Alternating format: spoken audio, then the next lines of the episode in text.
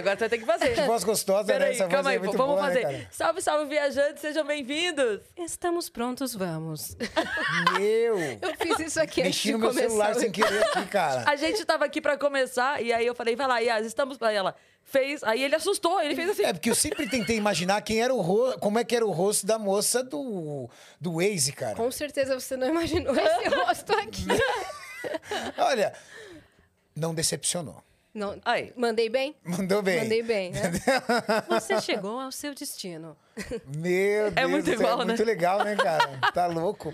Eu sempre tive curiosidade pra saber como era o rosto da, da mulher que dita o Waze e quanto ela ganhou pra fazer isso. Ganha muita grana, viu? Não sou Ganha? eu. É, eu. Eu sou uma mera imitadora, mas ganha muita grana. Quem E a, fez sabe as fazer ganha. as nuances, isso que eu Ganha acho muita. legal. Porque a a Yas sabe fazer, tipo, a Siri, a Alexa, que é mais... Uma é mais... É, Uma é mais aguda, grave, outra é. Então, você pode virar pra eles e falar assim, ó, se você quiser abrir uma cotação aí, entendeu? então. Se você estiver cobrando muito caro pra ver a cotação, Tem todas em uma só, né? Não, mas você sabe que agora me contrataram para fazer a voz de uma inteligência artificial de verdade. sério? Da Clear Corretora de, de Investimentos. Que Se legal. chama Aya, a, a inteligência artificial, e tem minha voz. Porque antes eu só imitava. Aya e A. Exa a Yasmin e a Cine. Caramba, que legal. Muito legal, muito Acabamos legal. Aí eu pude. que ela vai ganhar uma pequena fortuna. Tá que ela falou que vendo? ganha muito dinheiro. Exatamente, por Cuidado, isso ela sabe. sua parceira. Por isso ela sabe. Não, não, mas a, a que realmente gravou todos os fonemas, sílabas e tudo. Por exemplo, a voz da Siri, que inclusive já veio aqui a primeira voz da Siri, é da Regina Bittar. Com certeza é uma bolada, porque o, o- o direito de. Não é, co- como que fala? Propriedade intelectual? Ah, tá. A, veiculação é por anos. É eterna, Ah, praticamente. Deve haver um direito autoral aí. É, um direito grande. autoral e ela não pode nem fazer fora, né? Essa voz. Deve ser uma exclusividade do Google. É, ela não pode Siri, vender da outra Apple. empresa. Não pode vender para outra empresa. Legal que quando E ela ela, foi gravar sempre fora do entre país. amigos, alguém fala assim, cara, essa voz não me é estranha. Sim, ela falou que tá, às vezes tá na fila conversando e a pessoa olha pra trás, tipo, meu Deus, a voz que eu escuto no meu celular. Não, ela é maravilhosa. E tem outras mulheres que, que fazem isso, mas é um trabalho muito minucioso. O que eu fiz é, recentemente com a Aya foi só uma pontinha que ainda vai se estender depois. Mas um trabalho como esse você tem que gravar É que são frases prontas, por né? por, por palavra, fonema por fonema, sílaba por sílaba, vogal por vogal, porque são frases prontas. Então, no seu caso, você gravou frases prontas de um atendimento, é isso? Sim. Agora, a voz do Google, a pessoa tem que colocar o que quiser lá no, É, no e ela Google tem que e ela tem que reproduzir. Por isso que ela reproduz meio um negócio meio esquisito, né? É verdade. Tem essa diferença, porque vai juntando tudo. Vocês nunca entrevistaram é, alguém que faz dublagem de filme, essas coisas? Já. Já. O Wendel Já. Bezerra já veio aqui, que é a voz do Goku, Sim. a voz do Bob Esponja. É verdade, eu vi. É, o Wendel já veio aqui. E a gente quer conversar com outros dubladores. é Outros uma área que a gente gosta muito. A gente ama. Mas estamos aqui, ó, com o Renato Cariani, não que vocês já não tenham visto. E hoje ele vai ganhar o quê, minha parça? Hoje ele vai ganhar o frango assado da Riv no bingo dos podcasts, É. porque ele está completando a sua cartela. Entendeu? Ele hoje foi em todos foi os em podcasts. todos os podcasts. Ele falou, só faltava esse. Falei, então hoje ele vai marcar lá e vai gritar: bingo! Ganhou! Até que enfim vocês me convidaram. Pô, a gente já Eu tive que pedir pra ser convidado. Mentira. Olha isso, é Mentira. Mas foi assim, um- uma frase que eu ouvi ele dizendo no, na- no aquele Flow, que são os bastidores aqui do Flow, ele passando enquanto a gente tá gravando, ele falou: Cara, esse aqui é o estúdio do Vênus, eu queria vir aqui. Eu falei, caraca, a gente não chamou o Cariani! Vamos chamar. E aí a gente chamou. Mas já faz um tempinho que a gente tá tentando marcar com você, né? Que bonitinho, eu vi que você trouxe seu personal. é, aqui, meu né? personal tá aqui hoje, que eu falei assim pra ele. Eu fiquei um pouco chateado porque ele disse que você treina mais ou menos. Porque eu não tenho tanto tempo. não é? Não é? Tô A gente falando. vai falar sobre esse negócio de tempo, viu? Fiquei doente. É. Umas três semaninhas aí, ruim. É. Mas eu treino bem quando eu vou. E vou três vezes na semana, não é isso? Olha lá. Três Depois o vezes na Pix semana vai cair tá legal. Três vezes na semana tá legal. Então, falei pra ele assim, cara, você tem que ir no Vênus, né? Já tô com ele há alguns meses. É, você tem que ir no Vênus, escolhe aí o dia que você quiser ir. Ele escolheu justamente esse dia, somente esse dia. Obrigado, Pra meu te querido. Aí, prestigiar. Tá? Porque você é referência pra muita gente, pra nós aqui, pra pra ele não seria diferente. Muito obrigado. Então, obrigada por ter vindo aí. Valeu de por ter vindo. Espero que você é, curta o episódio. É porque ele me treina, me treina minha prima, treina minha família, então ele enlouquece. A gente enlouquece ele. Aí Verdade. um bônus tinha que ter nesses tantos Por uma questão de ônus. insalubridade, ela trouxe você. É muito árabe. Muito árabe, muito primo, muito primo. Mas é isso, tá aí, estamos aí. Você tem descendência árabe? Meu pai é libanês. Seu pai é libanês. Pai é libanês. Legal. E você sabe, minha família tem um porte físico assim. Os meus tios, o meu pai, eles são todos fortes e sem treinar, só por Estrutura. treino da vida, estrutura da vida e treino de carregar caixa, descarregar caminhão de móveis, assim, sem treinar, os caras são. Mas você sabe, né, que os, os seres humanos eles são divididos por biotipos, né? Ectomorfo, mesomorfo e endomorfo. Então, existem pessoas que naturalmente eh, são mais magras, naturalmente são mais largas É. e outras um pouco do- de cada, um pouco mais equilibrado. É, eles são mais parrudos, assim, sabe? Esses parrudos são os endomorfos, que é um biotipo muito raro no Brasil. Geralmente eles têm descendência, pode ser árabe, pode ser do leste europeu. É, os brasileiros predominam um pouco mais o perfil ectomorfo, que é uma estrutura óssea mais fina. Historicamente, isso por quê? Por conta de herança genética. As pessoas confundem muito a questão do metabolismo com genética, né? Mas genética é uma herança que você recebe dos seus ancestrais. E metabolismo é, não necessariamente vem da genética. Metabolismo é o conjunto de transformações que acontecem no seu corpo. Então, tem vezes que você vira e fala assim: Nossa, Renato, eu herdei um metabolismo horroroso da minha mãe. Não, metabolismo é seu. As reações químicas que acontecem no seu corpo são suas. Você, heran- você herda a genética. Então, o que, que você herda? Cor dos olhos, cor do cabelo, tom de pele, estrutura óssea, como você mesmo disse, dos seus pais, dos seus avós. Agora, E o seu metabolismo é muito o que você faz, né? Uhum. Porque se é um conjunto de transformações que acontecem no seu corpo, isso é constante. Então, a digestão de um alimento é metabolismo. A liberação e produção de hormônios do seu corpo é metabolismo. A forma com que você responde ríspida ou educadamente é metabolismo. É mesmo? É, é metabolismo. Então, tudo isso é metabolismo. Aqui a gente pensa metabolismo sobre ficar gordo ou ficar magro. Não. Metabolismo acelerado ou metabolismo lento? A gente pensa É, mais e na nisso. verdade é um conjunto de reações químicas que acontecem no seu corpo. Uhum. E vai mudando, né, ao longo do tempo. Vai mudando ao longo do tempo e vai mudando à medida que você muda de hábitos, à medida que Hum. você muda de vida. Então, por isso que às vezes as pessoas acham que herdaram dos pais o metabolismo, porque às vezes estão sob o mesmo teto fazendo exatamente as O mesmas coisas, Perfeito. né? Pode ser por Perfeito. isso. E você acha que a estrutura óssea do- dos árabes é mais parruda, assim? Será que por conta do- das pirâmides do Egito, de carregar blocos das pirâmides, das pessoas que... Vai saber. Sabe por quê? Porque herança genética é justamente isso. É o que lá atrás você conseguiu realizar de adaptações no seu corpo para sobrevivência. Por exemplo, é uma herança genética de todo ser humano guardar gordura. Por que nós guardamos gordura?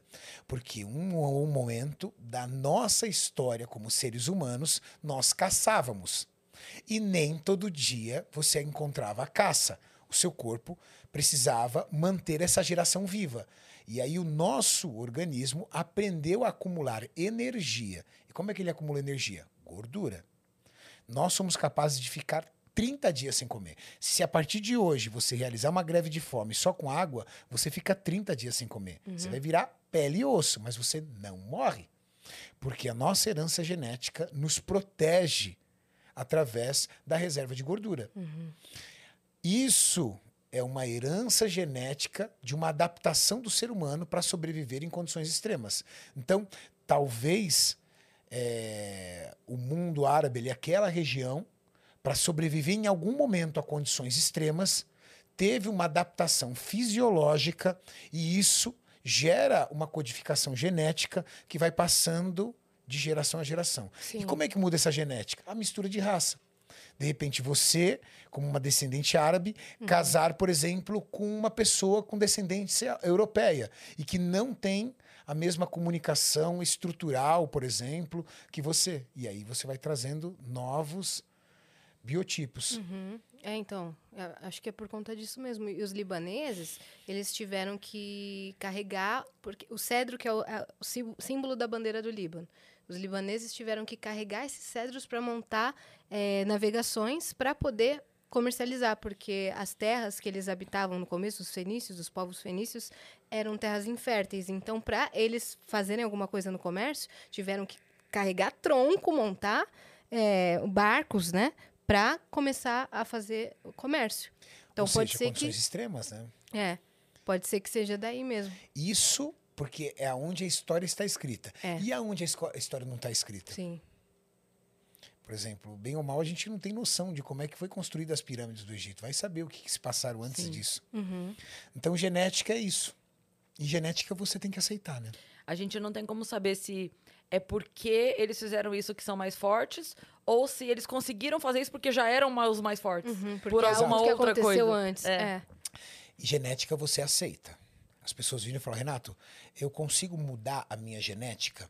Você consegue mu- mudar as suas condições atuais. Então, digamos que uma mulher, por exemplo, ela tem uma estrutura óssea mais larga e ela olha essas mulheres magrinhas e fala: Meu, eu queria ser magrinha como ela. Você consegue ser uma pessoa bem magra. Agora, como ela é algo muito pesado. Sim. Porque a estrutura óssea, a genética, a resposta que você tem é diferente de todo mundo. Mas você consegue trazer uma versão melhor. Agora você não vai conseguir, às vezes, é, ter o corpo da mesma pessoa. E isso gera Sim. muita frustração. Fenótipo não muda genótipo. Exato. E isso gera muita frustração, às vezes. A pessoa olha, hoje na rede social, no mundo que nós vivemos, a pessoa olha aquele, aquele ídolo, aquela referência que ela tem no Instagram e ela, cara, eu quero ficar assim. Quer e aí ela tem, não consegue, é. ela se frustra, Sim. ela fica aborrecida, ela fica chateada, sendo que na verdade ela poderia usar essa pessoa como uma inspiração e ela conseguir ter a sua melhor versão. verdade. Outro dia eu vi um post numa. É um desses perfis aleatórios que fazem é, memes e site de fofoca, sei lá o quê. Que tava uma foto da Luísa Sonza e tava escrito assim: Eu só queria ter o corpo da Luísa Sonza, o resto eu corria atrás. Eu Falei, então corra atrás de ter o corpo. Ué, você tá, querendo, você tá querendo uma coisa que não é impossível, não, gata. Vai É. lá e faz o negócio. É verdade, ela não está procurando algo que é impossível, É. mas olha que interessante, né? Ela vira e fala assim: Eu queria ter o corpo da Luísa Sonza. Mas será que isso já não é uma frase de frustração? É, porque só a, só a Luísa Sonza é. tem o corpo é? da Luísa É só a Sonza. Luísa Sonza. Agora você pode virar e falar assim: eu quero ter é, uma cintura fina, eu quero ter um abdômen definido, Uhum. eu quero ter, eu quero entrar numa calça 36. Eu quero ser a melhor versão da Cris Paiva, Exato. né? Aí você, pelo menos uma coisa você já tem de garantia: não tem frustração. É. Exato. Não é verdade? É. O que você tem é metas, É. mas não tem frustração. Eu costumo brincar, às vezes, quando alguém fala alguma coisa, que eu tô fazendo alguma coisa, eu falo assim: olha, nem todo mundo é Cris Paiva, não. Inclusive, mas ninguém é. Só tem essa. Só tem essa. Se não for essa, não Do é outra bom ou do também. jeito ruim, Do- mas só tem essa. Exatamente. Só tem essa Outro dia me mandaram até brincando que a. Ai, meu Deus. A, a Gabi Desan veio aqui e ela contou que ela conseguiu o green card com o. Sendo com o título de campeã do do mundo. né? E aí me mandaram um- uma mensagem em box falando assim: Cris, você já entrou com seu pedido de green card porque você é a única Cris Paiva do mundo. Você é a melhor é Cris Paiva campeã. do mundo, você já é campeã. A gente usa o termo de habilidades extraordinárias, né? Sim. Isso, isso mesmo. É, o atleta, na verdade, o atleta, é, o atleta profissional, ele acaba conseguindo. Tenho vários colegas que têm green card pela questão de habilidades extraordinárias. Uhum, Sim. que nem o coach Rubens e a Dora vieram O aqui. Rubens também. Né? Eles estão com você Estão agora? comigo. É, novidade, eles contaram aqui. Gente boa, né? Muito Nossa, legal. demais. História linda, né, que eles têm. Muito legal. Demais, dá até raiva de tão legal. Não é possível. Eles são nossos amigos Não é agora. possível. Acho que fecha a porta e sai falando mal da gente, porque não pode ser tão legal assim. Muito fofos, cara. Vamos dar nossos recados? Bora. Ó, se você quiser mandar pergunta pro Cariane, não se preocupa não, que hoje a gente não tem hora pra acabar, né? Cariane vai ficar aqui respondendo tudo, só que a gente tem um limite de mensagens lá na nossa plataforma, que é nv99.com.br barra Vênus, ou escreve aí no chat, exclamação mensagem, que você vai ser redirecionado pra lá. Lá a gente tem um limite de 15 mensagens, é isso, né? E elas vão eh, entre 100 Sparks e 300 Sparks, hoje, ou seja, entre 10 reais e 30 reais elas custam. Se você quiser fazer também eh, a sua propaganda com a gente, por 4 mil Sparks, a gente faz aquela propaganda propaganda boa pra você. Boa. E se você estiver assistindo a gente pela Twitch, tiver uma conta da Amazon, você pode linkar a sua conta da Amazon com a sua conta da Twitch. Isso vai te dar um sub grátis por mês, o que significa que você pode apoiar o nosso canal sem colocar a mão no bolso, entendeu? Então, linka a sua conta da Amazon, pega o seu sub grátis e apoia o Vênus. É isso aí. Se você quiser fazer um canal de cortes do Vênus, você está autorizado desde que você siga uma regra que é espera a droga do episódio acabar, cara. Por que você quer ser tão precipitado? Você vai tomar um strike, vou botar o Cariane pra bater na tua porta. Você quer isso? Acho tem que, que esperar não. o podcast acabar? Tem que Só esperar é a podcast única Segundo regra. a maioria do pessoal é 24 horas. Tá vendo? É, é 24 horas do seu podcast? 24 horas. 24 horas. No- O nosso não, você só tem que esperar acabar. Você quer, às vezes, postar antes, você vai tomar um strike. Mas pode criar que a gente fica super feliz. E também nós temos o nosso próprio canal de cortes na descrição desse episódio. Muito bem. E quem tá com a gente hoje, a nossa parceira maravilhosa, a Insider, está aqui. É isso Aqui, aí. Com a Insider. Também tô com a minha insider é, aqui. porque é gostosa, né? É muito boa. a Nossa, gente sempre fala dessa blusa em específico, É. que é a Tech Shirt, que ela é uma blusa cheia de tecnologia, ela é anti-odor, ela é anti-suor, ela, é- ela desamassa quando coloca no corpo. Ela é maravilhosa. Só que a Insider tem um portfólio, você conhece a Insider, Conheço. né, Cariane? Um portfólio térmica muito imenso. E agora você pode completar o seu guarda-roupa só com o Insider. Eles começaram com aquela undershirt, que é a segunda pele. Foi, a foi o primeiro lançamento da Insider, aquela segunda pele que é anti-suor e tudo mais. Que inclusive tem no site agora, mas é bom correr porque chega acaba. É, acabou de chegar. É. e vai, o frio tá chegando, aquela segunda pele é bom pra você se esquentar. E se você tem problemas com suor, pode ficar tranquilo que a Insider é anti-suor. Aí depois vieram as tech shirts, aí tem também as, aquelas blusas mais casuais, mais Sim. chiques, elegantes, com gola alta. Tem a de esporte, tem a linha de esporte da Insider e tem também uma linha que a Cris Sim. gosta muito. É, cara, linha de calcinhas e sutiãs, e Exatamente. cuecas e meias e tudo, eu acho maravilhoso. A Cris já usou a- Porque- a, a linha underwear até de biquíni, tá? É verdade. E não parece, cara. É impressionante. É. já- a gente já mostrou aqui, não foi? Que Foi. Tinha uma, a gente mostrou. Cara, não parece. Você vai viajar, bota na mala, você usa pra tudo. Você tá lá, você nada, você volta, você usa por baixo da roupa. É incrível, é super confortável, tecido maravilhoso. Então, Então você tem- pode fazer o seu guarda-roupa todo. É, tem roupa básica, tem roupa de frio, tem roupa de calor, tem pra homem, tem pra mulher, tem underwear, tem de tudo. E a gente tem um cupom de desconto que é o Vênus 12, que vai te dar aí uma porcentagem de desconto na sua primeira compra. Então entra lá no site da Insider, pega o seu celular, aponta pro QR Code que está aqui e temos também o quê? O quê? O quê? A surpresa? Temos presente. Ah, temos presente! Eu falei, temos... Obrigado, querida. Temos presente da Insider pro nosso convidado, como sempre, né? O que, que temos? O que, que temos? O que, que temos? Não sei o que temos. Além de cupom de Muito desconto, obrigado. temos Boa. presente. Se você quiser dar uma olhada aí pra ver o que, que você ganhou dessa vez. E você que tá aí, o aproveita...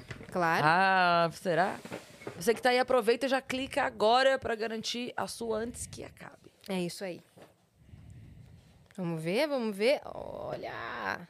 Cara, roupa cinza. Uhum. é um absurdo, né? Eu tenho essa teoria da roupa cinza. Muito legal. Ela sempre parece mais confortável do que qualquer É outra roupa. verdade. É uma roupa que traz uma paz, né? É. Uma cor de roupa que traz paz. Gostosinho, assim. Cinza é boa.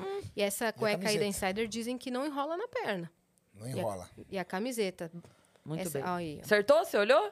Acertou. Olha aí! Deu tudo certo. Boa. Então valeu, Insider, por estarem sempre com a gente. Boa. E temos sim a surpresa pro nosso convidado. Exatamente, estou curiosíssima. Olha lá! Olha aí, cara, que Cariane. massa! Caramba, quem é esse cara? Quem... Quem é esse cara que desenhou ou quem é esse cara do desenho? Quem é esse cara do desenho? Olha, eu acho, pelas minhas contas, que é você. Olha, ele colocou até a tatuagem. Então é Tem a recente, tatuagem, eu acho que é Colocou, você. só que ele mudou o seu relógio pelos nossos símbolos, tá vendo? Olha ali. Ó, legal. Tem outro símbolo Viu? do Vênus aí. Deu uma roubadinha a nosso favor ali. É, então, o os Qual o nome ilustradores. Esse é o Gigalvão. De Galvão. Chigalvão. Os ilustradores legal, aqui do. Flow, acho que já tem o seu, o seu projeto de desenho já quase pronto. porque é certeza que você vai vir. Um mês ou outro Deixa você vai feito um vir. aí É, dele. Deixa Em feito algum porque o lugar. Cariano tá sempre legal, aqui. legal. Obrigado, né? Gigalvão. E o código pra você resgatar esse emblema é Projeto 60 Dias. É isso, Ó, Vitão? Legal. Acertei? Bem legal. E agora você também já foi até co-host do Flow, né? Ah, já algumas vezes já. Como é que foi essa Quando é fitness, eu sou nova? co-host. Ah, legal. É, pri- a primeira vez eu acabei tomando um- uns hatezinhos de leve. Por quê? Porque como co-hoster eu falei mais do que o apresentador. aí eu Do falei que o assim, convidado. Mais do que o Igor e mais do que o convidado mais do também? que o convidado. Porque Ah. aí eu- ac- acabou que na primeira vez que me chamaram, o convidado e o próprio Igor começaram a me entrevistar também, entendeu? Aí eu falei, não, então Vamos Agora inverter tá os legal. papéis aí. Mas foi bem divertido, eu gosto muito. É que às vezes, assim, o- é, a ideia do podcast não é ser uma entrevista, é ser uma conversa. Uma conversa. E, naturalmente, a conversa flui pra algum caminho que a gente não é, não tem pauta a conversa. É. Ninguém marca um encontro no bar, fala: "Oi, gente, tudo bem? Olha, foi bom vocês terem vindo, que eu quero ninguém É. não, Não. acontece E, e isso". atenção que só eu vou falar, Porque hein? aí é reunião, aí não é conversa. E às vezes, por mais que tenha o convidado, às vezes pode ser, por exemplo, você chegou aqui e já perguntou pra Yas, vocês têm descendência, não sei o quê. Tem gente que chega e fala pra gente, por que o nome Vênus? Uhum. Como vocês O que, que é conheceram? aquela frase no banheiro? É, e, cara, é natural, é uma conversa, a pessoa pode perguntar também. E de repente a pessoa que tá lá acompanha teu trabalho e quer fazer uma pergunta, gente, deixa fazer. Sim, aí foi o que aconteceu. Aí começou. Isso é a primeira vez. Na segunda vez, aí eu e o Igor e o convidado inventamos de tomar tequila. Aí, Putz. Aí foi uma baixaria. Entendeu? Mas a galera gostou. E aí assim vai. e Cada um é um diferente. E o mais recente foi com balestrinho e com o Muzi, Como foi isso? foi sexta-feira. é. Eu acho que eu já fui co-hoster cinco vezes. Nossa, cara. E mais os seus projetos é, nas suas redes sociais pessoais. Redes sociais, falei certo. Nas suas redes sociais pessoais. Falei É pessoais. faz- a Redes gente- so- é, a, gente... fala aqui redes sensuais. Aí eu achei que eu tinha falado. Sensuais. É. Nas suas redes sensuais, falei, nossa, velho, que falta de respeito com o Cariano. Nas suas redes sociais pessoais, você também tem o seu projeto, tem o seu canal também, tem o seu podcast. Tem. Como é que você administra tudo isso? É, eu, eu tenho um canal hoje no YouTube. Eu tenho três canais no YouTube, né? Um canal que é o canal Renato Cariani, que é o canal original. Ele tem 3,74 milhões de inscritos. Eu acho que. Acho não. Hoje o meu canal é o maior canal de musculação do mundo. Caramba. Então é, é muito legal. Eu tenho um segundo canal que é um canal de cortes, que é o Cariani TV.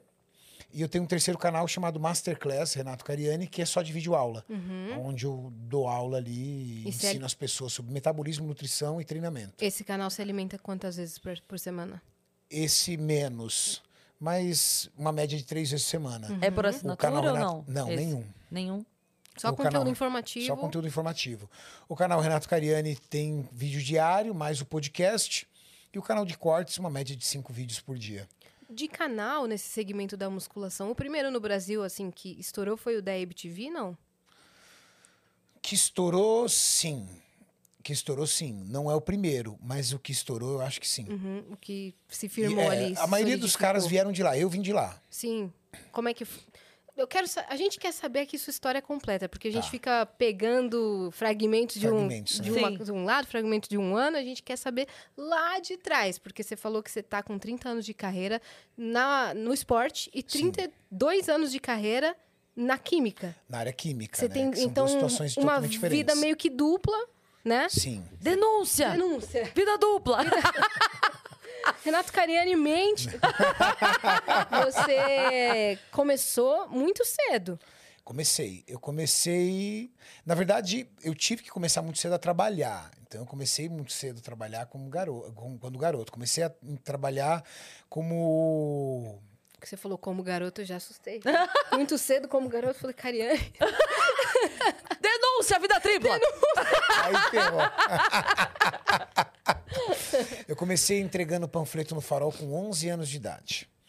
E aí. Aqui em com- São Paulo você nasceu Em mesmo? São Paulo. Eu nasci no extremo sul da, de São Paulo, num bairro chamado Jardim Orion, é, atrás do, do Sesc Interlagos, perto da represa.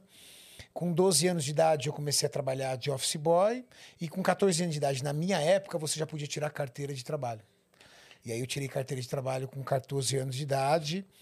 E juntamente com isso, eu passei num curso Que técnico. eu acho que é a única maneira de aposentar daqui pra frente, né? É a pessoa começar a tirar. Começar com 14 e não parar até os Você 70, tá né? garantido. Acho que só você e a Maísa no Brasil vão se Bom, aposentar. exatamente. Sandy Júnior tem chance também, que começaram pequenininho. Começaram pequenininho.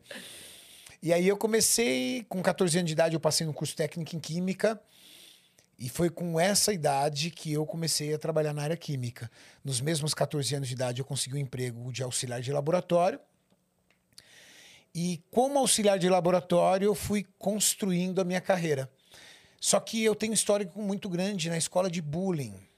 Eu não sei se você já acompanhou. Eu tenho marcas, eu tenho cicatrizes muito fortes por conta do bullying. Eu fui um garoto massacrado pelo bullying quando eu era criança.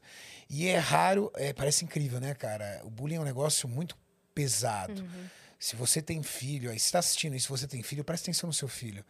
Porque o bullying é destruidor. Eu tenho 46 anos de idade e tem dias que eu me perco me lembrando das coisas que aconteceram comigo. Olha que interessante, vindo para cá, no carro, eu me peguei viajando e lembrando de algo que aconteceu comigo na minha infância. Eu tenho um histórico de massacre no bullying. Massacre. Pesado mesmo. Pesado, assim, o, o principalmente no primeiro grau. Assim, da minha, do meu pré até a minha oitava série, foi massacrado pelo bullying. E eu fiz todo na mesma escola. Eu Entendi. fiz o prézinho, primeiro ano, segundo, terceiro, quarto, quinto, sexto, sétimo e oitava série, todos no mesmo colégio. E eu fui do pré até o último ano perseguido no bullying. Momentos piores, momentos melhores, mas da quarta série para a oitava foi massacre. Teve algum Massacre total, assim, massacre total. Eu sou filho de uma empregada doméstica com um pai aposentado. Aposentado numa época que o salário mínimo conseguia ser pior do que o que é agora. Então, eu andava. Eu morava no extremo sul de São Paulo. Minha mãe, preocupada com a nossa segurança, porque era um local muito violento, ela conseguiu para mim uma vaga num colégio um pouco mais afastado, numa região mais nobre do sul. Sim. Mesmo sendo um colégio público, as pessoas que estudavam nesse colégio tinham uma condição social muito melhor do que a minha. Foi exatamente Porque era um colégio comigo. público, mas de referência. Porque na- normalmente o colégio. Foi exatamente a, a mesma mecânica que aconteceu comigo, porque no colégio público, ainda que. Mesma coisa. Estadual, estadual. Mas Ainda no mais mais na minha afastado. geração. Na minha geração, o É, colégio público mesma, era né? melhor. Você também tem mais ou menos a minha idade? Tenho Cris? 41. Vou fazer 41 Então. agora, É. dia 30. É, eu sempre sou mais velho, mas tudo bem. Mas eu digo porque foi exatamente. Eu estudava numa Exato. escola de mas você concorda que nós vivemos numa geração que o colégio ele, ele tinha um nível muito melhor? Sim, claro. As professoras e os professores faziam carreira no colégio. Sim. Mas no colégio mais distante tinha mais aula vaga, tinha uma, uma, uma violência mais A, instaurada. a cole- uma... a- a escola era muito destruída, muito, pichada. muito.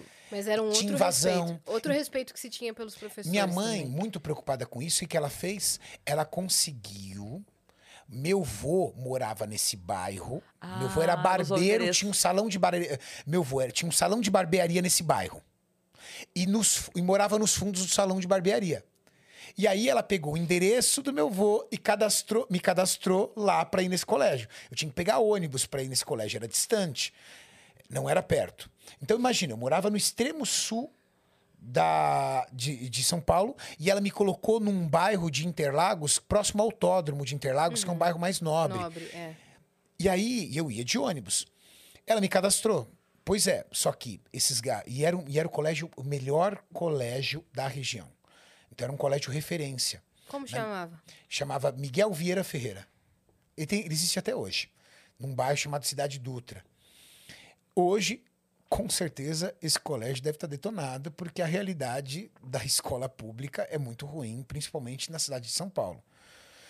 Mas naquela época ele era uma referência. Para vocês terem uma ideia, para nós entrarmos no colégio, era todo dia hino nacional, mãozinha um no ombro do outro, ia marchando em fila para dentro da sala de aula, ia por fila. Você formava suas filas dentro do pátio, bonitinho assim, ó.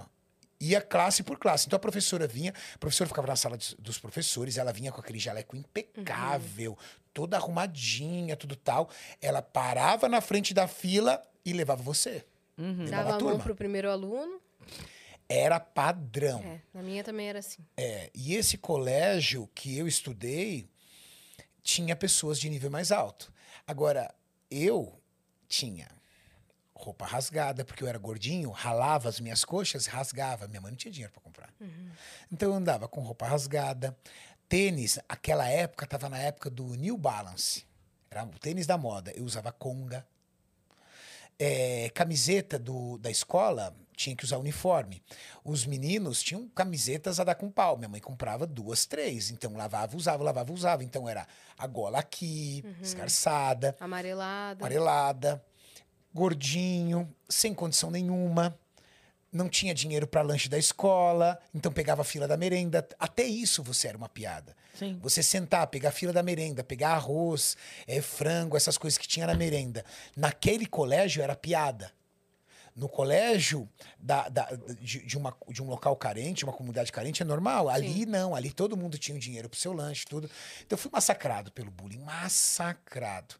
O bullying foi quem me levou pro esporte. Uhum. Teve algum momento nesse período que você estava sofrendo bullying pesado que você falou, não, eu vou é, reagir. E pensava em maneiras de reagir contra eles? Não. Eu fui tão massacrado pelo bullying, é isso é um negócio tão engraçado que eu era uma pessoa impotente de reagir. E qual era o meu agravante? Eu não conseguia dividir isso com a minha mãe. Porque quando eu ia em casa muito mal falar para minha mãe, minha mãe estava ajoelhada na frente de um rádio. Na época, eu nem sei se ele é vivo ainda, eu acho que ele faleceu, um radialista chamado Paulo Barbosa. Na hora do almoço, ele tinha a oração do meio-dia do Paulo Barbosa. Eu voltava nesse horário para a escola. Quando eu chegava na, da, da escola, por volta do 15 da meio-dia, meio-dia, tava minha mãe de joelho no rádio, chorando, pedindo para as coisas melhorarem em casa. Como é que você vai falar para sua mãe? É. Ó, mãe, estão rindo da minha cara porque a minha calça está rasgada. Fizeram hoje piada com a minha calça. E quando eles rasgavam minha camiseta? Catava a gola, rasga a camiseta. Falava que enganchou em algum lugar. Eu não contava. Minha mãe foi saber do histórico de bullying uma vez que eu cheguei todo machucado em casa. E aí ela me botou na parede e eu falei: olha, eles me batem todo dia, me batem sempre, tudo tal. E aí eu falei. Aí o que, que minha mãe fez? Minha mãe foi na escola, fez, quebrou o pau com a diretora. A diretora chamou a professora, quebrou o pau. O que, que a professora fez? Chegou no meio da sala de aula e deu aquele show em todo mundo. Olha, a mãe do Renato veio aqui, falou isso, isso, eu quero saber isso. Você, garoto, fez isso, isso, aquilo, aquilo, outro. O que aconteceu comigo? Dobrou Piorou, bullying. piorou. É. Aí acabou. Aí era pior ainda. A pior coisa que eu fiz foi quando foi contar para minha mãe do que estava acontecendo. Então eu fui massacrado pelo bullying. Você rezava pra escola acabar. Eu teve momentos de eu ter um pânico tão grande de ir para a escola que eu lembro que quando começava o Fantástico, eu via aquela música do Fantástico, eu tinha crise de tremedeira, porque eu sabia que segunda-feira eu ia voltar para a escola. Você conseguia se dedicar aos estudos? Como que Eu era o esse? melhor aluno da classe. Você tem que ter uma válvula de escape. Quando você não tem nada na vida, nada, nada, ou você vai pro buraco de vez ou você agarra o que você tinha. E o que, que eu tinha? Eu tinha a condição de estudar. Eu era o melhor aluno da escola. Minha mãe, recentemente falecida, ela, ela guardou até o final da sua vida um troféuzinho que ela tinha. Eu fui nomeado o melhor, cole... o melhor aluno do primeiro grau do meu período. Nossa. Minha nota, nota ruim para mim era 8,5. Num colégio de nível alto. Era 8,5, 9, 10, 9, 10, 9, 10. E eles, eu passa, eles me obrigavam a passar cola de tudo. Eu fazia 4, 5 provas. Fazia 4, 5 provas. Eu fazia. Eles pegavam minha prova, tomavam a minha prova, aí eu tinha que fazer a prova de todo mundo para depois eles devolverem minha prova. Se a professora me pegasse fazendo prova deles, surra em mim. Se eu, entendeu, não concordasse, surra. E é muito louco o bullying, cara. Se eu te... Você, quantos amigos seus, colegas seus, da quarta série, você lembra o nome e sobrenome? Vários. Vários? Vários. Eu consigo lembrar de todos os que faziam isso comigo. Todos. Nome e sobrenome. Esses dias eu tava pesquisando, eu fui procurar no Instagram. Como é que eles estão, né? É. Mas aconteceu uma vez isso comigo. Uma vez foi muito interessante. Eu encontrei um deles. Foi muito legal. Eu é encontrei que um deles. É, se passaram muitos anos e, e aí eu já Muitos tava anos todo- assim, décadas? Décadas, não- décadas. Tá. Eu já tinha ali quase meus 30 anos de idade e a minha vida já estava super consolidada. É, eu fui tendo fases na minha vida. É, e essas fases foram mudando. E, e é muito interessante. Já assistiu aquele filme com Will Smith, A Procura da Felicidade? Já. Aham. Lindo esse Eu filme. me vi muitas vezes naquele vídeo em cima da minha face. Eu tive. é, eu, eu poderia dar títulos para períodos da minha vida. Então, eu tive um período onde eu estava estudando na casa dos meus 18, 18, 19 anos de idade, que eu tinha 70 cheques sem fundos. Aí, isso com 18, 19 anos de idade. Com 26 anos de idade, eu já tinha meu primeiro milhão guardado, naquela época. E com 30 anos de idade, eu me tornei sócio da fábrica que eu trabalho hoje. Então, eu tive uma escalada muito rápida e muito grande. E com meus 26, 27 anos de idade, eu já estava super consolidado, tinha várias empresas, estava super bem. Eu estava montando uma loja de suplementos na zona sul de São Paulo, na região ali de Interlagos, e eu precisava comprar algumas TVs para espalhar na loja. E aí eu falei assim, poxa, eu vou aqui no shopping aqui do lado, Shopping Interlagos, vou ali comprar as TVs. E entrei numa loja de nessas lojas de eletrodomésticos e comprei a TV.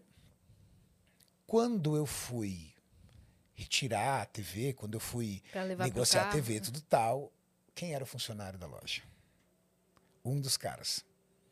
Você reconheceu na hora. Eu, na hora, ele não reconheceu. Falei assim, fulano de tal, é você? Sou eu mesmo. Você não lembra? Não lembra de mim? Renato. Ele, Renato, Renato. É, e assim, eu tinha N apelidos na, na, na, na escola, né? E um dos apelidos que eles me colocaram era Camarão, porque eu era muito vermelho. Entendeu? Eu era muito branquinho, muito vermelho, né? Eu falei assim, Renato, aquele camarão, tudo tal, né? Aí ele, putz, cara, como é que você tá? Tudo bem? Eu falei, tudo bom, tudo bem. Aí conversei com ele e tudo. E aí, na hora, me deu uma vontade absurda de chegar pra ele e falar assim: caramba, hein, cara? Que destino. Mas aí eu me segurei. Mas o trabalho dele é digno. Ele estava num trabalho digno, ele estava fazendo. Mas eu tive uma sensação de vitória. Por quê? Porque eu falei assim: peraí. Aquele garoto, aquele gordinho lá atrás, que sofreu tudo que ele sofreu, ele venceu. Aquele menino que me batia, que arrancava às vezes minha calça na frente de todo mundo, que rasgava minha roupa, que tirava um sarro da minha cara, hoje ele me serviu. Ele me atendeu. E aí, eu consolidado com as minhas empresas, me deu um ar de satisfação, porque eu falei assim: eu venci. Porque ele se achava superior a você a infância toda. Não, ele me- não só se achava superior minha a infância inteiro, como ele ridicularizava quem eu era, né? Uhum. E com certeza desacreditava onde eu poderia chegar. É. Então eu tive a oportunidade de encontrá-lo. Foi o único que eu encontrei dos vários que, que eu sofri. Mas é, o bullying para mim ele foi um fator positivo. Porque motivado pelo bullying e por toda a dificuldade que eu tive com a minha família, eu amadureci de forma muito precoce. Eu vi meu pai passar por situações muito difíceis. Eu vi meu pai passar por uma decepção muito grande. Um homem que trabalhou 38 anos na mesma empresa. É, ao final da sua carreira, com 55 anos de idade, foi aposentado. 55 anos de idade, no ano de 1988, você não conseguia mais emprego. Sim. Você era literalmente um aposentado. E aí meu pai, muito aborrecido, muito chateado com toda aquela situação, acabou servindo uma lição de vida para mim. Eu falei assim: "Não, eu não quero isso para mim. Eu não quero essa vida para mim". Então, com 12 anos de idade, eu já sabia que eu ia fazer química. Com 14 anos de idade, eu entrei no colégio técnico. eh, e fui construindo a minha carreira a ferro e fogo. E sempre com muita coragem. E sempre com muita ousadia. Então, eu acho que o bullying me ajudou. Você, Um você grande já trauma ele te leva para duas situações, né? Ou ele te leva para ficar naquele círculo vicioso que você não consegue sair disso e você não consegue viver, né? Você não consegue ter relacionamentos, você não consegue eh, construir uma história, você não consegue construir uma carreira, ou aquilo vira um veículo para você de motivação e fala assim: não, eu tenho que sair disso aqui. Totalmente. Totalmente. É, é, uma, é uma mola, né? É. Que te impulsiona. É, tem- eu não sei quem foi que falou que, tipo assim, o, o, o fundo do poço te ensina lições que o topo da montanha jamais vai ensinar. É. Se você pular do fundo do poço. É. Porque às vezes você fica se debatendo lá. Exatamente. Exatamente. E assim, e, e eu, eu falei até esses dias aí num, num, num podcast que eu fui um tempo atrás. é, eu lembro de uma frase muito marcante que aconteceu comigo. Assim, eu acho que o auge do meu bullying. Ó, eu começo a falar do bullying, vocês percebem que a minha voz muda? Uhum. É minha voz emocional. começa a ficar embargada. É o emocional. Cara, isso é trauma, sabia? Isso é trauma. É, Você desculpa perguntar, mas você chegou a já fazer acompanhamento é, terapeuta, alguma coisa Por assim? um período eu fiz, mas o que acontece? É, o próprio terapeuta ele disse, ele falou, Renato, é, a tua história de superação e a forma com que você lida com amigos, família e com trabalho demonstra que isso não afetou você e nem o seu comportamento.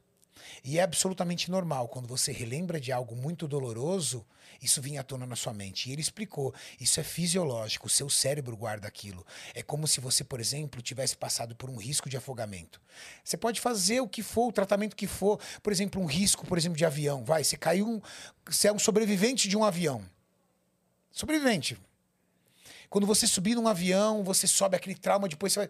Mas inconscientemente, por mais que você trate isso, o seu corpo reserva aquilo como um start de perigo. Uhum. Então, por exemplo, as minhas relações afetivas, o meu comportamento com os meus amigos, o meu comportamento é, no meu trabalho não são afetados pelo meu histórico de bullying. Mas é inevitável quando você lembra o seu corpo trazer a dor. Sim. É como se um dia, por exemplo, é, você passou algo de muito ruim e você Ou, lembrar. Eu levo um tiro, mas sobrevivo. O livro leva um tiro, passa por uma violência muito grande. Sim. Imagina, uma, uma- uma mulher, por exemplo, fruto de uma violência sexual. Ela pode fazer análise, ela pode casar, ela pode ter filhos, ela pode viver uma vida normal. Mas imagina se ela começa a lembrar desse assunto. Imagina o que, que vem na mente dela. É impossível controlar. E eu percebo que minha voz começa a mudar. Eu começo a ficar com a voz embargada. Mas a, a- a situação mais traumática que eu passei do meu bullying, e isso é, chega a ser engraçado quando você imagina a cena. Mas é tão trágico para quem vive que a graça fica só para os outros. E é um negócio muito louco. Eu estava na, na sala de aula e, os- e a classe inteira combinou. Então, eu acho que o que mais me magoou é você ser vítima de uma sala inteira. Mas sabe o que é uma sala inteira? Para falar que não era uma sala inteira, tinha apenas uma menina. Que era uma menina que sentava do meu lado, que era a única menina que conversava comigo. Só Uma menina ela- boa, uma pessoa bem, compactou. uma pessoa do bem. E o que, que um garoto que só sofre bullying, que sofre e apanha de todo mundo, quando vem uma menina e te dá atenção, te dá um oi, fala com você, você tá sentado lá na, na, na, na- no- na hora do recreio, você tá sentado sozinho, aí a menina senta do seu lado. O que, que você desenvolve pela menina? Uma paixão infantil, não é verdade? Você não sabe nem o que é aquilo, mas você gosta da pessoa. E aí ela sentava ali próximo a mim e a classe inteira combinou um negócio. E aí o que acontece? O menino pegou meu estojo e jogou meu estojo no corredor, entre as carteiras. Jogou, para eu levantar. Só que todo mundo da classe sabia. Quando eu levantei, a gente usava é, em dia de educação física calça de tactel. Aquelas tal, as calças de tecido mais fino e frouxinho. Quando eu levantei para pegar, ele catou a minha calça, o cara de trás e pum, puxou minha calça. Imagina é, o nível de divertimento que eu ofereci para todos os alunos da classe que estavam na expectativa disso acontecer. E, cara, foi um negócio tão louco, porque eles riam tanto que eh, descontrolou. E a gente vive numa, vivia numa época tão absurda que isso aconteceu na frente da professora. Óbvio, o menino foi parar na diretoria, mas até a professora riu. até a professora riu. E o meu, que, que foi a minha única reação? Olhar para a carteira do lado para ver a moça. E o olhar que ela tinha de pena comigo, aquilo eu acho que foi mais destrutivo do que a classe inteira. Mas sabe o que foi muito legal? Naquele dia eu olhei para todas as pessoas que estavam na sala de aula. E eu olhei fixamente para eles e eu falei assim: olha, eu vou ser melhor do que todos vocês um dia. Eu sou gordo, eu sou pobre, eu sou favelado, eu ando com roupa rasgada, minha rua não é asfaltada, eu moro numa rua de terra. Mas eu vou ser melhor do que todos vocês que estão nessa sala de aula. Quando eu encontrei aquele garoto com uma atendente da loja, aonde eu estava comprando TVs, para minha sétima loja que eu estava abrindo, de alguma forma eu tive essa resposta. Da minha forma eu tinha essa resposta e da minha forma eu merecia ter essa resposta. Entende? Sim. Eu merecia. Então, e a minha gana que acontece até hoje, eu sou um cara obcecado pelo trabalho, é muito difícil trabalhar comigo. As pessoas para trabalharem comigo, elas precisam ser um pouco loucas, quem me Você é acompanha. viciado em trabalho. Totalmente e, E muito- ganancioso. não, ganancioso nunca. Am- ambicioso. Você sabe qual é a grande diferença entre ambição e ganância? A ambição é você fazer de tudo para atingir um projeto, um objetivo, um resultado. Ganância é quando você quer tudo para você. Entendeu? Quando você quer tudo para você. E não conheço nenhuma pessoa gananciosa que tem uma vida boa. Uhum. Ela pode ter até dinheiro, mas ela só tem inimigo. Ela pode Sim. ter dinheiro, mas ela só tem coisas E ruins. vai tomar um só tem desgraça. frente. é. Então eu sou uma pessoa extremamente ambiciosa. E com uma vantagem. Você já ouviu dizer aquela coisa que tem gente tão pobre que só tem dinheiro? É, e com uma vantagem. As pessoas que trabalham comigo mudam de vida. Uhum. Mudam de vida, assim. Por quê? Porque eu tenho, pela minha gestão de trabalho, uma coisa que eu aprendi, eu divido para multiplicar. Então eu sou cheio de sócio e parceiro que divido com eles. Por quê? Porque você dividindo, você multiplica. Mas bem, voltando ao que eu disse. E aí, o- a vida, minha vida foi marcada pelo bullying. Eu Mas- tenho uma pergunta em relação a esse, esse lance do bullying ainda. Como você lida com isso na criação dos seus filhos hoje? É uma boa pergunta. Eu tenho um garoto de 23 anos, né? Eu tenho um filho de 23 anos de idade que que passou isso muito bem. Eu tenho um menino, o meu filho de 23 anos de idade é um garoto muito bonito. Então ele é um garoto muito popular, era aquele menino que os amigos queriam levar pra balada pra arrastar mulher junto. Ele é um garoto que tem boa eh, expressão em rede social, tem meio milhão de seguidores, um público jovem que segue ele e tudo tal ele tranquilo. E eu não participei tão ativamente da criação dele, porque eu não tive uma vida com a- com a- com a mãe dele, praticamente. Mas o meu filho de 9 anos de idade tem momentos que eu tenho que me controlar. Por quê? Porque às vezes eu me vejo nele. Então, por exemplo, ele tá ali, é um garoto. Então, ele começa, ah, por exemplo, vai para casa dos avós, passa lá um período dos avós, volta gordinho. Eu já, não, não vai comer, não vai fazer isso, não vai fazer aquilo. Por quê? Porque começa a vir toda a preocupação dele. E aí eu me controlo, vou analisando, pergunto, converso com ele. A gente tem os nossos papos, tento investigar como é que ele está, como é que ele se sente, o que ele está acontecendo. Eu tento fazer aquilo que os meus pais não fizeram comigo, porque era de uma geração diferente. Não né? por maldade, mas. Não, meu pai era um excelente homem, maravilhoso, mas um provedor. Sim. Trabalhava de segunda a segunda, ele tinha um domingo de folga apenas por mês. E quando ele chegava em casa, ele chegava em casa, todos os filhos tinham que estar de banhos tomados. Você sentava à mesa, jantava em família, ele sentava, assistia o Jornal Nacional, terminou o Jornal Nacional, pumba, ia para cama. Então, meu pai, não, não me lembro de jogar bola com meu pai, não me lembro de brincar com meu pai. Mas eu acho que isso te ensinou até uma coisa também. Disciplina. Sim. A disciplina, eu, eu, eu vou combinar um negócio com você aqui. Você está na frente de uma das pessoas mais disciplinadas que você conheceu na sua vida. Eu sou uma das pessoas mais disciplinadas que você vai conhecer na sua vida. E foi a disciplina que me levou aonde eu gostaria de chegar. Não foi um QI diferenciado, não foi eh, nenhum tipo de golpe de sorte, foi pura disciplina. Eu sou um dos caras que tem mais fé na disciplina para qualquer tipo de coisa. Resposta de tudo, disciplina. Resposta para mim para tudo é disciplina. Eu venci pessoas dentro do mercado de trabalho que eram verdadeiros gênios, mas não conseguiam construir uma rotina com disciplina dentro do mercado de trabalho. Trabalhei em grandes multinacionais e fui escalando cargos até assumir cargos altíssimos, comandando verdadeiros gênios de QI, mas pela pura disciplina. E aí, dentro desse bullying, eu acho que ele me ensinou muito sobre você só consegue chegar em algum lugar se você tiver atitudes anormais. Se você tiver atitudes normais, atitudes pacatas, você não vai conseguir chegar a lugar algum. Concordo. Eu tive cada situação no trabalho que, olha, já contei umas já em alguns lugares que é muito divertido. Eu era muito agressivo, profissionalmente falando. Entrava numa empresa, já olhava aquele cargo, mirava aquele cargo e falava, olha ali que eu vou pegar, eu vou pegar o cargo daquele cara. Eu vou ficar no lugar dele. Vou ocupar o lugar dele. Agora, como é que eu vou construir isso? Então, vamos lá. Eu ia. Então, eu tinha que ser. O que, que eu tenho que ser mais do que ele? Eu tenho que ser mais disciplinado, eu tenho que ser mais atento, eu tenho que ser mais organizado, eu tenho que ser mais especialista nisso.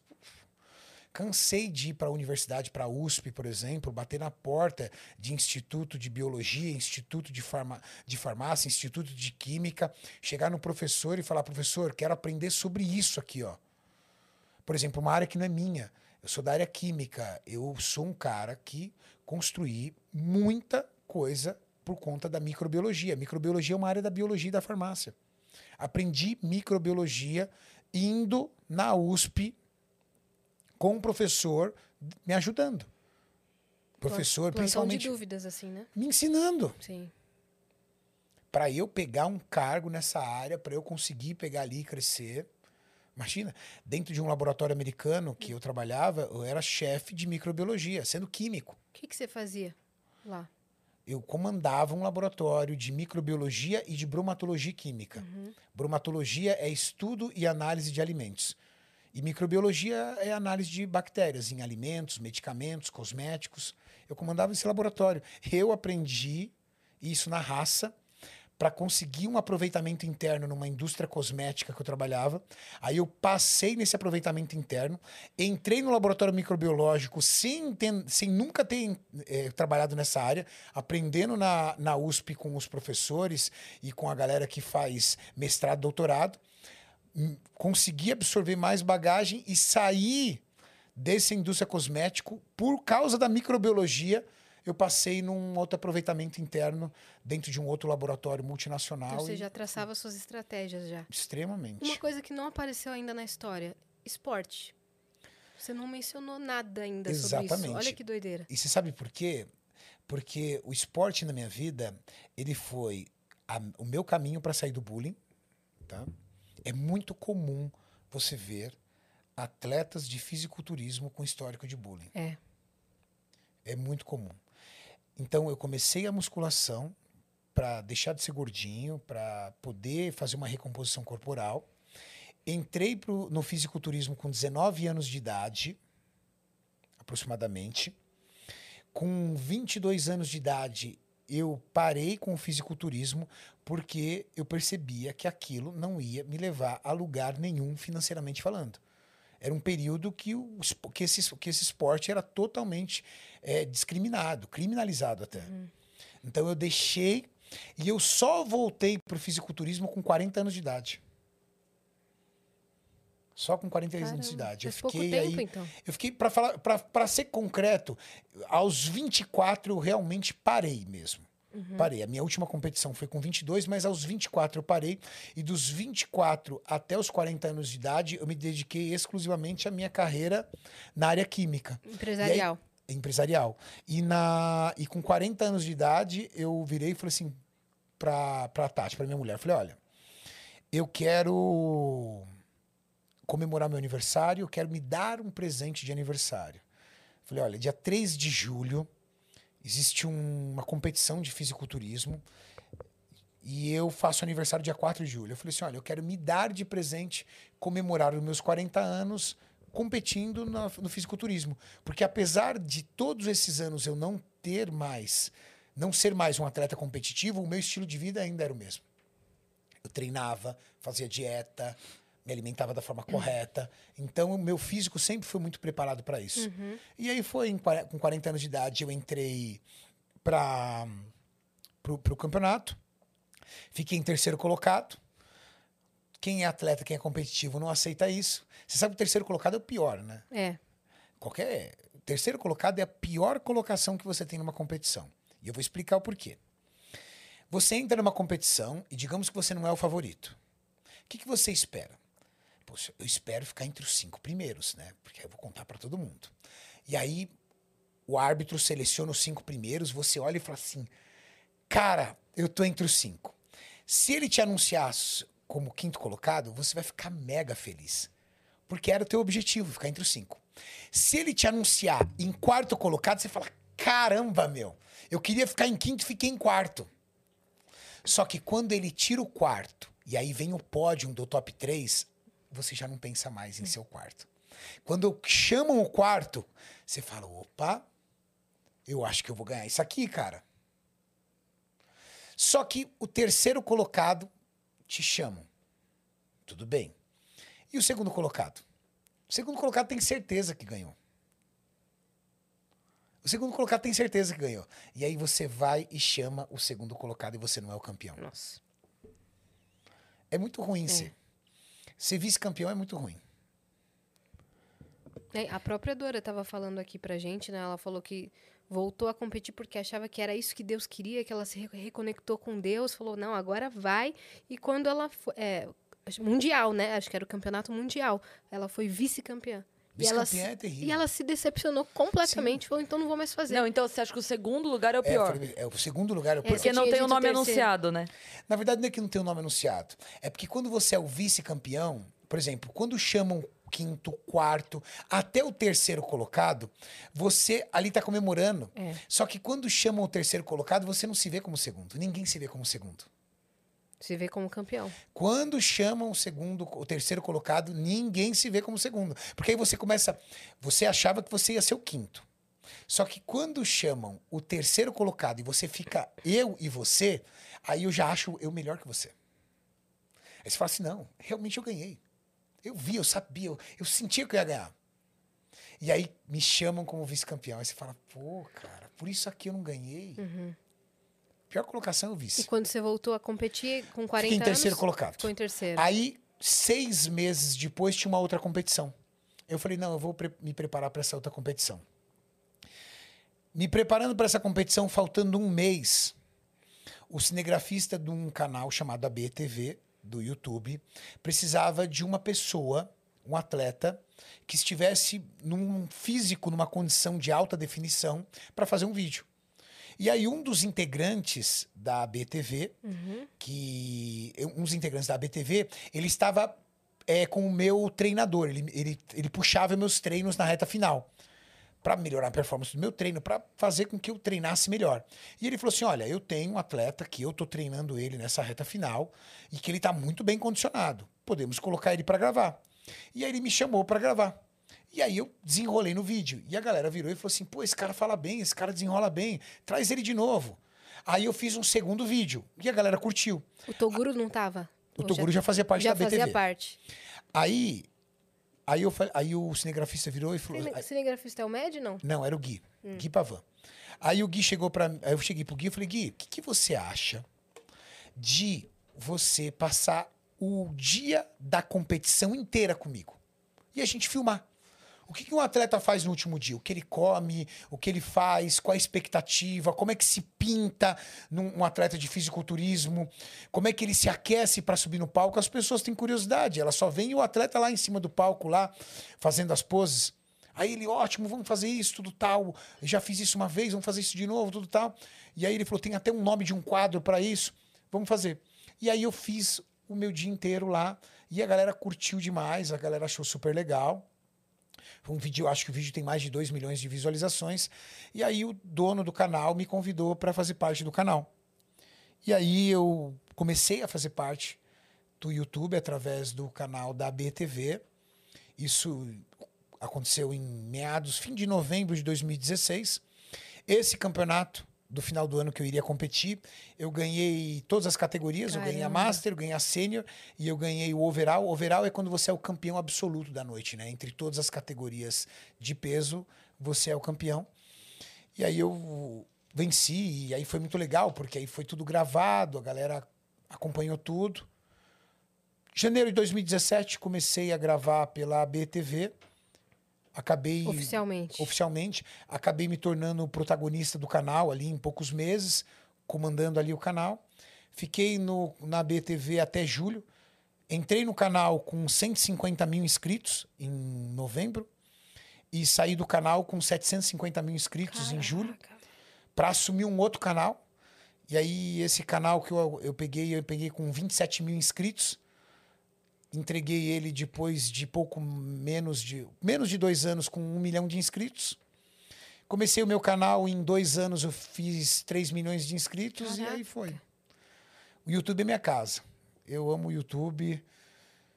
E Posta eu- conteúdo todo santo todo dia. dia é o que eu gosto. Nossa. Qual que você acha que foi o diferencial de ter esse crescimento súbito aí de, de inscritos?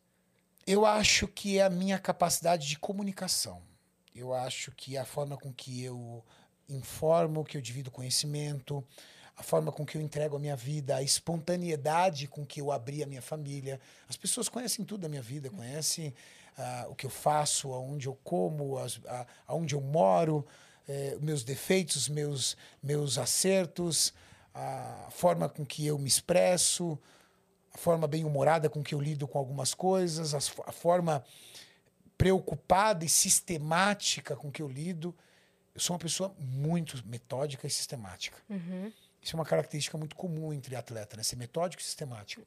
E aí as pessoas foram entendendo, acompanhando isso, e eu acredito que o meu segredo no YouTube para o engajamento é a qualidade de comunicação, é a forma de se expressar, a forma de tornar uma informação difícil em algo fácil.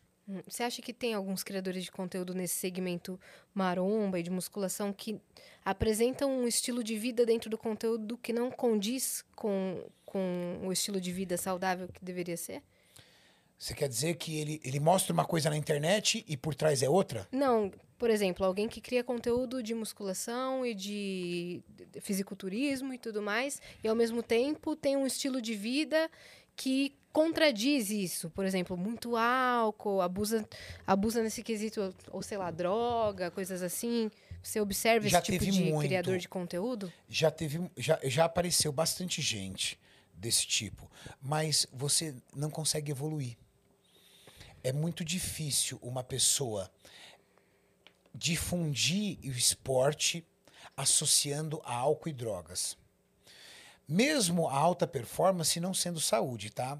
Nós Ah. precisamos separar. Alta performance e saúde não se- nem sempre se comunicam. Se você pegar um corredor eh, de longa distância de 42 quilômetros, por exemplo, isso não é saudável. Você correr 42 quilômetros, isso é alta performance. Entendi. Um atleta de MMA subir no, num octógono para trocar soco com o cara até o outro desmaiar, isso é alta performance, isso não é saudável. Fisiculturismo também. Triatlon, você nadar, correr e andar de bicicleta sem comer, apenas ingerindo água, durante praticamente 8, 10, 12 horas de prova, isso é alta performance, não é saudável. E o fisiculturismo também. O seu fisiculturismo, o esporte do fisiculturismo não necessariamente é algo saudável, mas todo esporte inspira hábitos saudáveis. Então, o corredor de 42 quilômetros inspira aquele cara a correr 4, 5 quilômetros todos os dias. O nadador inspira aquele cara para ir para a piscina nadar. O jogador de futebol inspira o cara a, no final de semana, deixar o sedentarismo, colocar a bermuda e a chuteira dele e chutar bola com os amigos. Então, a alta performance inspira pessoas comuns a praticarem esporte. E a alta performance da musculação é o fisiculturismo. As pessoas hoje que entram na academia e querem realizar uma recomposição corporal, perder gordura, ganhar massa muscular, melhorar a estética do seu corpo e até a sua saúde, veem os atletas de fisiculturismo como inspiração. E por quê? Porque, meu, esses caras fazem dieta o ano inteiro. O cara não erra. Olha como ele treina pesado, olha como ele treina de forma correta, olha como ele treina bem.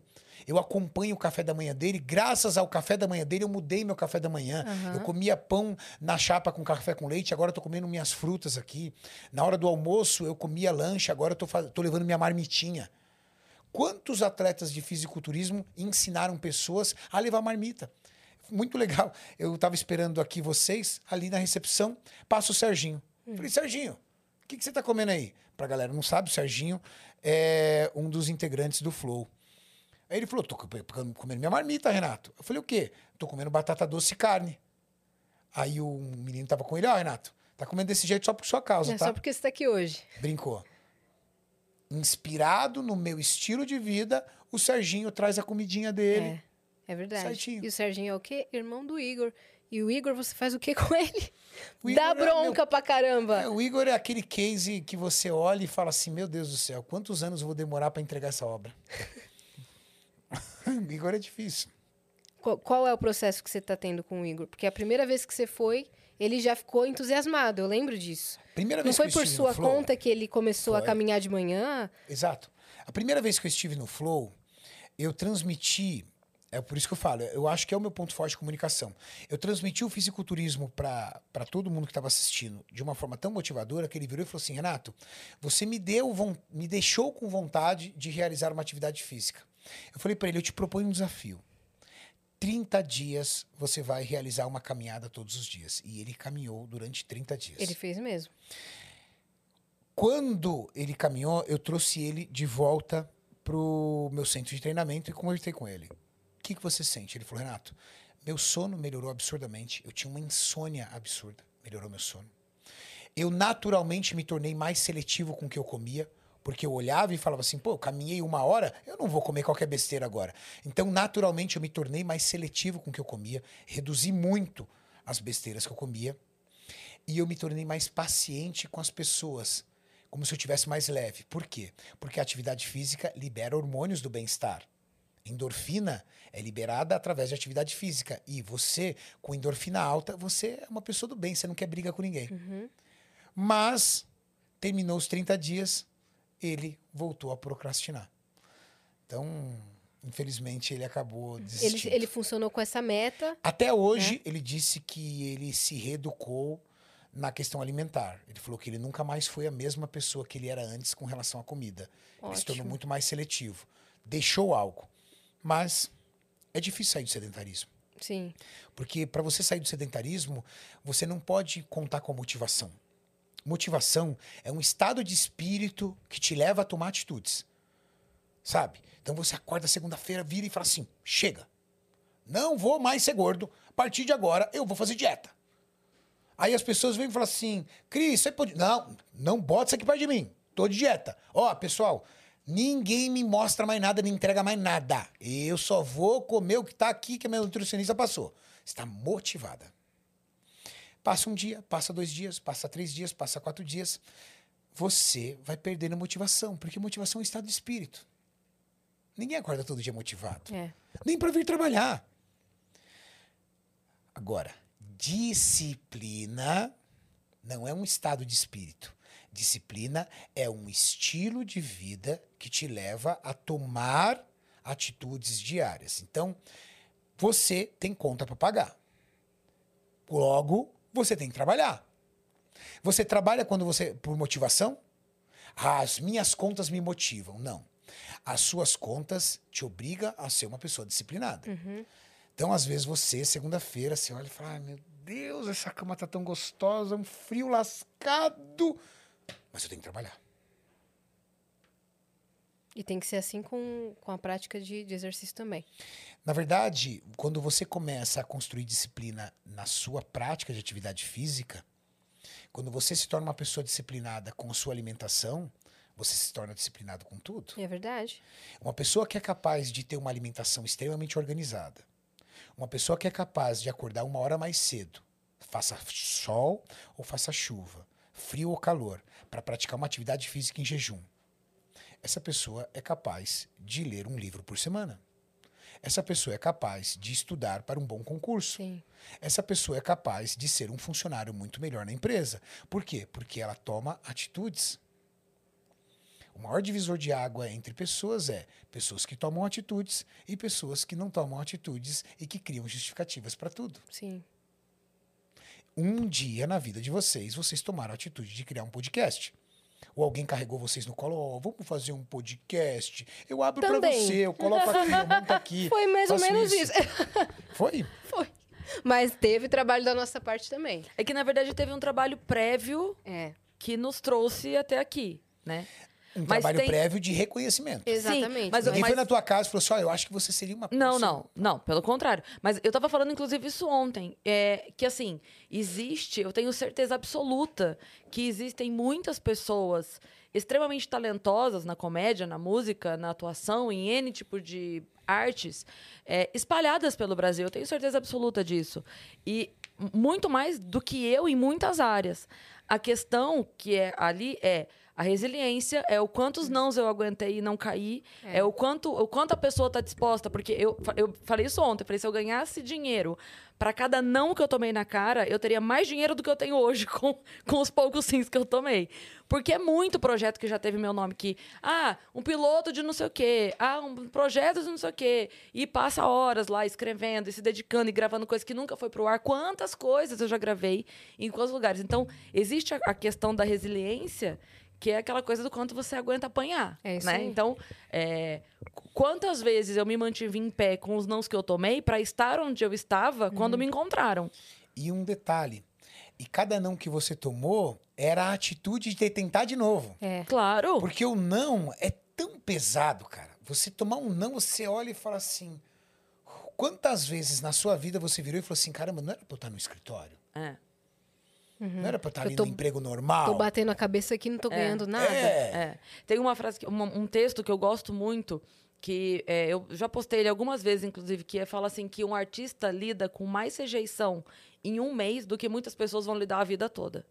Porque é o tempo todo. É o tempo todo. É, Se, se eu for parar para contabilizar quantos pedidos de evento chegam em uma semana e quantos fecham, quantos nãos, qu- quantos orçamentos eu montei, com quantas pessoas eu conversei, quantas. E, e, para fechar, no fim das contas, foi um, Sim. foi dois. E aí eu tô dando esse exemplo de, de orçamento para evento, mas tem tudo. Tem show que marca e desmarca. Tem trabalho que chama e, e- e- Ah, mas a gente vai só confirmar e nunca confirma. Não, não pra gente é rotina. O- Todo dia tem não. Todo dia tem não. Exatamente, Todo dia tem não. O sim é que surpreende. É. Falou, quem fechou? Fechou? Então vamos Agora, nessa. vamos lá. Agora, você tem não agora. E antes?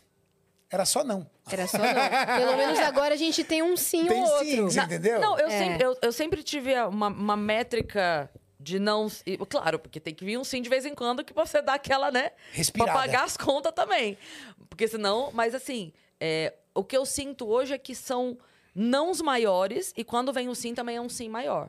Sabe? Proporcionalmente, assim. Então, é, antes era um, um show num bar que marcava e desmarcava, houve já um evento numa multinacional que marca e desmarca, beleza. Mas também quando é um show que dá certo num bar que dava antes, hoje é um evento que fecha grande também. Então, proporcionalmente, os nãos e os sims, eles estão ali, sabe? É, Exato. E, a- Acontecendo. e uma- talvez a felicidade do sim do bar era muito maior, porque a condição era tão terrível É. que aquele bar ia Claro! te ajudar demais, cara. Nossa, demais! Mais do que a demais. multinacional hoje. A Demais. multinacional hoje é mais um negócio. E, e, é, eu também não esqueço o nome das pessoas e quem tava junto. Teve uma. Sabe o Rick Chester? O, o palestrante que era o. Você vai lembrar dele pela história, que ele vendia água na praia. E aí ele contou a história uma vez dele num programa que ele vendia água. Hoje ele tá milionário palestrando pelo Brasil todo. Motivacional? É. E é muito, muito fera. Eu sigo ele. E aí ele é, falou uma vez assim: quando você tiver muito mal, tiver assim, numa situação bem precária, e com poucas pessoas à tua volta te ajudando, anote o nome dessas pessoas e guarde, muito bem guardado, o nome dessas pessoas. Porque eu sei que você vai vencer, porque você não vai desistir. Você vai ficar tentando, tentando, tentando, tentando, e eu sei que de tanto tentar e de tanto não desistir, você vai chegar onde você quer. E a hora que você chegar onde você quer, você precisa lembrar quem são as pessoas que estavam com você quando tudo começou. E você precisa lembrar. Daí ele fala a frase dele que é: só, só bebe a água gelada comigo quem passou sede comigo lá atrás. Porque senão a gente. É muito fácil a pessoa se usar de um espaço, por exemplo, o espaço que a gente tem hoje. Se usar desse espaço, aí eu. Sempre quando alguém pede alguma coisa, eu faço uma coisa que inclusive foi o Rick que falou. Eu volto pra ver quantas fotos pra trás, quanto conteúdo meu pra trás essa pessoa curtiu. Ou compartilhou. Aí eu volto. 20 conteúdo, 30 conteúdo, 50 conteúdo meu pra trás, não tem um like desse filho da puta que tá aqui É. me pedindo uma oportunidade. Então, assim, eu não cheguei onde eu cheguei com a ajuda sua. E agora tá, você tá querendo usar disso pra você? Concordo sabe? plenamente. Então é isso. E, e- não é essa questão de, ai, que rancor, que não sei o quê. Não, é porque se eu É tiver que gratidão. gastar. É. Se eu tiver que gastar a, a minha carta. A minha carta de vamos trazer fulano, se Sim. eu tiver que gastar a carta de vamos trazer fulano porque eu quero, vai ser alguém que eu acho que merece. Que eu acho que merece a gente abrir as portas para receber, sabe? E isso é muito importante a gente ter certo quem são as pessoas que estão apoiando a gente desde o início. Sabe? Quando, quando o seu show não vale nada. quando tem Concordo. meia dúzia na plateia. Eu concordo É plenamente. isso. Porque aí, quando, quando tá bom, tá bom pra todo mundo, né? Aí fica fácil demais, Também né? acho. Qual dica você daria pra quem quer mudar de vida hoje, agora, que tá escutando isso agora e tá no sedentarismo? e- ou pode ser não no sedentarismo, mas não se move pra mudar o que tá incomodando a vida dela. O que você daria de dica hoje? E é muito interessante porque o primeiro passo é o mais difícil. E isso tem até uma explicação fisiológica. Às vezes a pessoa fala, olha assim, e fala assim, cara, por que eu não consigo mudar a minha vida? Por que eu sou tão procrastinador? Por que eu tenho tanto desânimo? É fisiológico, gente. O nosso corpo, ele gosta do estado atual que você está. Porque dentro do estado atual que você está, você está vivo. Então ele entende que isso é seguro. Que é o que funciona. Então, por exemplo, se você estiver obeso, o seu corpo olha e fala assim: que delícia, você está bem assim.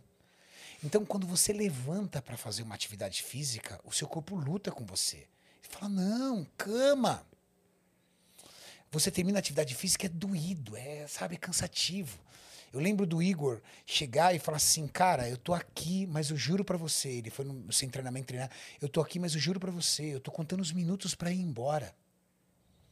E aí você fala, pô, o que, que acontece com o Igor? O que acontece comigo? Que eu fico contando as horas para ir embora. É o seu corpo, é fisiológico. Seu corpo quer você como está. Só que também, se você conseguir pensar um pouquinho à frente, o seu corpo vai se adaptar também na situação contrária. Você não bebe água, por exemplo. Você não bebe água. Você vai colocar um despertador no seu celular. Você vai acordar pela manhã, vai pegar uma garrafa de um litro e meio e colocar um despertador para que a cada hora ele toque para você ver como é que está essa garrafa. E você tem uma meta. Você vai matar essa garrafa até o meio-dia. Aí você vai pegar outra garrafa de um litro e meio.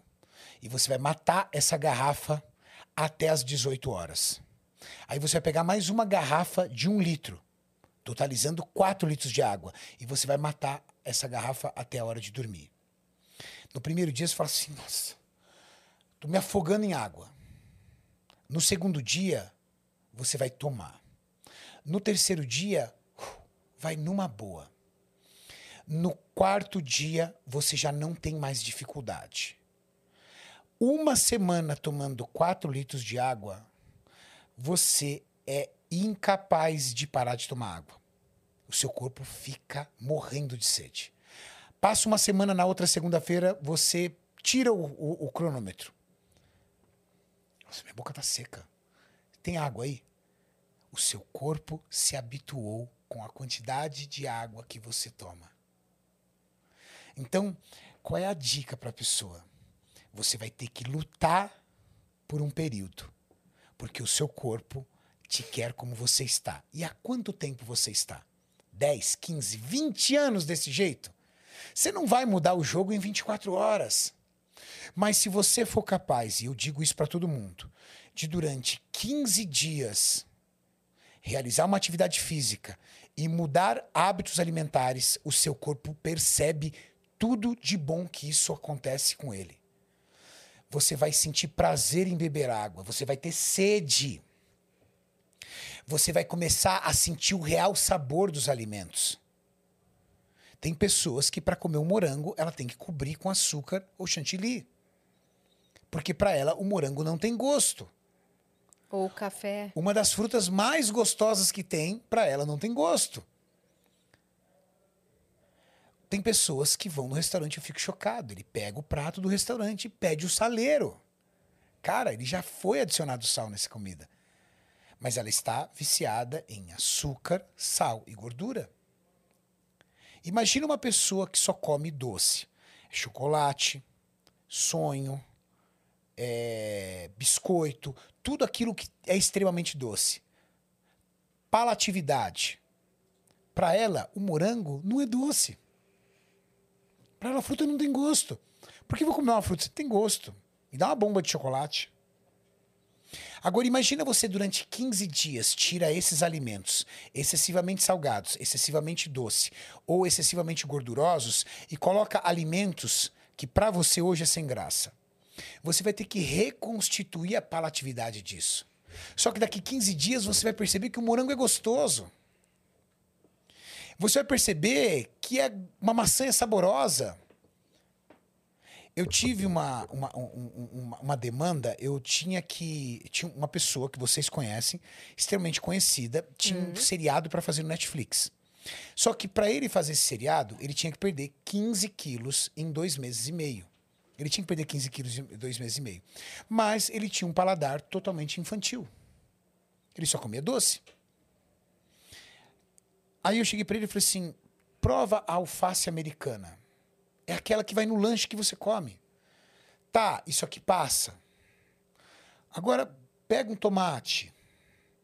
Aí você vai reduzindo um pouco os doces. Você tem que fazer muito mais uma descontaminação da pessoa do que propriamente educar ela a comer bem. Porque, na verdade, todo mundo sabe que é comida saudável. As pessoas falam assim, Renato, como é que se faz uma dieta?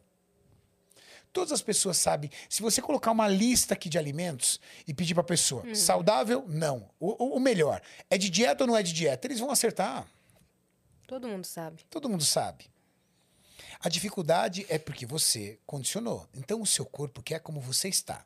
Se você só come lanche, se você só come doces, se você só toma refrigerante e não bebe água, o seu e você tá assim, seu corpo vai falar assim: é tudo que eu preciso. Mas inversamente proporcional. Se você colocar eu, que tem uma alimentação extremamente saudável, para fazer três dias de lanche, pizza, doce, água, no terceiro dia eu tô passando mal que eu não tô aguentando. Ânsia de vômito, intestino totalmente funcionando errado, dor de cabeça, fígado atacado. Porque também meu corpo se acostumou. O nosso corpo, ele tem uma ação que se chama homeostase, que é equilíbrio. E para ele, a tua homeostase é o estado que você está atual. O estado que você está, para ele é muito bom, porque ele entende que você está vivo. Então você é acostumado com uma alimentação ruim, para o seu corpo é bom. E você vai ter que lutar. Então, você vai ter que acordar pela manhã consciente de que não vai ser fácil, consciente de que você não tem que se vitimizar, porque você começa com vitimismo, né? No terceiro, quarto, quinto dia de dieta, que a pessoa fala, trabalhei pra caramba. Eu mereço. Tô cansado, eu mereço esse doce. Passei um estresse. Ó, eu tento fazer dieta, mas aquele chefe maldito me enche o saco, me dá uma bomba de chocolate aqui, porque eu preciso descontar nisso. Me dá um chocolate. Tô de TPM. Preciso de um chocolate, preciso de um doce. Então, você vai ter que se conscientizar que na primeira semana vai ser uma luta sua contra o seu corpo querendo você como você está. Mas qual é a grande vantagem? É compreender que, passado esse período, o seu corpo vai perceber que isso é bom. É. E aí, porque as pessoas pensam e falam assim: meu, eu tô fazendo dieta tem uma semana, cara, que sofrimento. Será que eu vou sofrer assim por resto da vida? Não. Vai chegar um momento que vai ser prazeroso em um detalhe. Haverá um momento que você vai poder escolher dias, horas, refeições, que você vai poder fazer o que você quiser. Tomar um chopp, tomar um drink com os amigos, comer o que você quiser, ir num bom restaurante. Porque você tem essa oportunidade. Eu prego muito uma regra que se chama regra 80-20. 80% de uma semana consistente lhe dá direito a 20% de, uma de um dia totalmente livre. Então, se você de segunda a sexta é uma pessoa disciplinada com seu sono, disciplinada com teu trabalho, disciplinada com as tuas organizações, disciplinada com os seus compromissos, disciplinada com a sua, com a sua alimentação, disciplinada com sua atividade física, por que você vai trabalhar de sábado e domingo? Por que você vai precisar de fazer dieta de sábado e domingo? Não, você não precisa. Você não precisa. Eu trabalho feito um louco. Cara, numa boa. Eu sou diretor de uma indústria farmacêutica, comando uma fábrica. Eu sou youtuber, eu produzo vídeo todo dia. Eu tenho nove patrocinadores. Em alguns patrocinadores eu tenho um compromisso de gerir time de atletas, de gerir o time de marketing. Eu tenho três filhos, sendo uma bebê de nove meses, um bebê, um, um, um menino de nove e um garoto. Eu tenho toda uma estrutura familiar e é raro você me ver trabalhando de final de semana. Disciplina. Segunda a sexta. Só que de segunda a sexta, eu, meu relógio é um cronômetro. Eu cheguei aqui 3 e 10, 3 e 15, não. Mas eu cheguei 5 para as 3. Não daria para chegar 2 e meia. Renato, o horário é 2 e meia. Ok, então eu estaria aqui 2 e 25. Porque eu já estaria realizando algo relevante. Isso. Se eu te falar o que, que eu já fiz pela manhã, você não vai acreditar. O que, que você fez hoje? Olha, eu acordei de manhã, eu já fiz meu cardio. Aí eu fiz treino de abdominal, prancha e vácuo. Que é o- são exercícios para melhorar a estabilidade do core. Legal? Tomei do café da manhã, fui pro shopping Santa Cruz, resolver uma situação de trabalho, que eu viajo no domingo. Voltei pro shopping Santa Cruz, fui pra empresa, participei de duas reuniões e vim para cá. Caraca. Teve alguma semana que você simplesmente falou, cara, tô acabado, vou largar tudo. E tirou essa semana? Não, E desistiu por uma semana? não. Por um dia? Sempre, por isso que eu tenho final de semana. Entendi. Você entendeu? Por isso que eu tenho final de Pra semana. que você descansar faz? e não desistir. não é nem desistir, porque quando você é apaixonado pelo processo, a palavra desistir é muito pesado, porque você desiste de algo que é duro. Mas para você se ressignificar e para você voltar com força, porque eu não consigo fazer nada meia boca. E aí eu não, eu me frustro muito fácil. Quem é muito exigente se frustra muito consigo mesmo, né? Então, Eu sou assim também. é, é muito fácil se frustrar. Mas é disciplina. Então a regra 80-20, se você seguir uma regra 80-20 na tua vida, cara, você vai ser uma pessoa extremamente equilibrada. Agora, eu estou numa preparação para uma competição, eu vou competir dia 17 de setembro, então minha vida, minha dieta e meu treino está extremamente consistente, é alta performance, então é 100%. Mas quando eu estou fora de preparação, quem me segue no final de semana sabe. Eu tô no churrasco, eu tô tomando uma taça de vinho, eu tô me divertindo, eu vou para restaurantes, tudo tal. Chega segunda-feira, mesmo café da manhã, mesmas refeições. Renato, você não enjoa disso? Como é que eu posso enjoar de algo que me é bom? Que me faz bem? Você gosta de Que rotina? eu gosto. Eu vivo à base de rotina. É difícil para mim, pro tipo de vida que eu levo, entender uma pessoa que não tem rotina. É difícil. Eu falo assim, como é que ela consegue construir carreira, dinheiro, dar conta de tudo, eh, família, sem rotina? A pessoa chorando. Como é que consegue? É. Eu fico imaginando, como é que eu ia dar conta de tudo que eu tenho dar conta se eu não criar uma rotina? Sim. Verdade? E aí você fala assim, ah, Renato, mas cada um tem um estilo de vida. Cara, mas é difícil você ter um estilo de vida construindo sucesso se você não tiver rotina. Ao menos que você tiver um trabalho muito diferente, por exemplo, um arts, um artista, um pintor, um cantor. Mas até ele tem que ter uma rotina. Tem. Um mínimo de rotina tem que ter. Tem que ter um mínimo de rotina. Imagina um cantor, se ele não tiver rotina, ele não vai descansar, ele não vai ter horário para dormir, ele não vai ter horário para compor. Então, qualquer área pode ser a mais lúdica, a mais engessada. Rotina é quem transforma uma pessoa. Uma vez eu, eu- eu acabei discutindo com um colega, porque ele falou assim: Renato, eu odeio rotina. Eu falei assim: como assim? Eu acho que você odeia a sua rotina. Porque odiar uma rotina é praticamente você não ter organização nenhuma sobre sua vida. E se você não tem organização nenhuma na sua vida, aonde você quer chegar e como você vai chegar e quanto tempo você vai chegar? Ah, mas eu não tô é, nem aí para quando. Ah, então.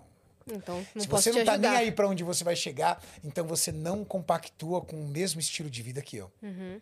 E tá Esse tudo bem ano- também, né? Também tá porque, tudo bem. Porque tem Você tem que ser feliz. É, exatamente. Tem, a- a- Mas eu não vou conseguir bater boca com alguém que não compactua com a mesma coisa que eu, com os Exato. mesmos valores que eu, né? Exato.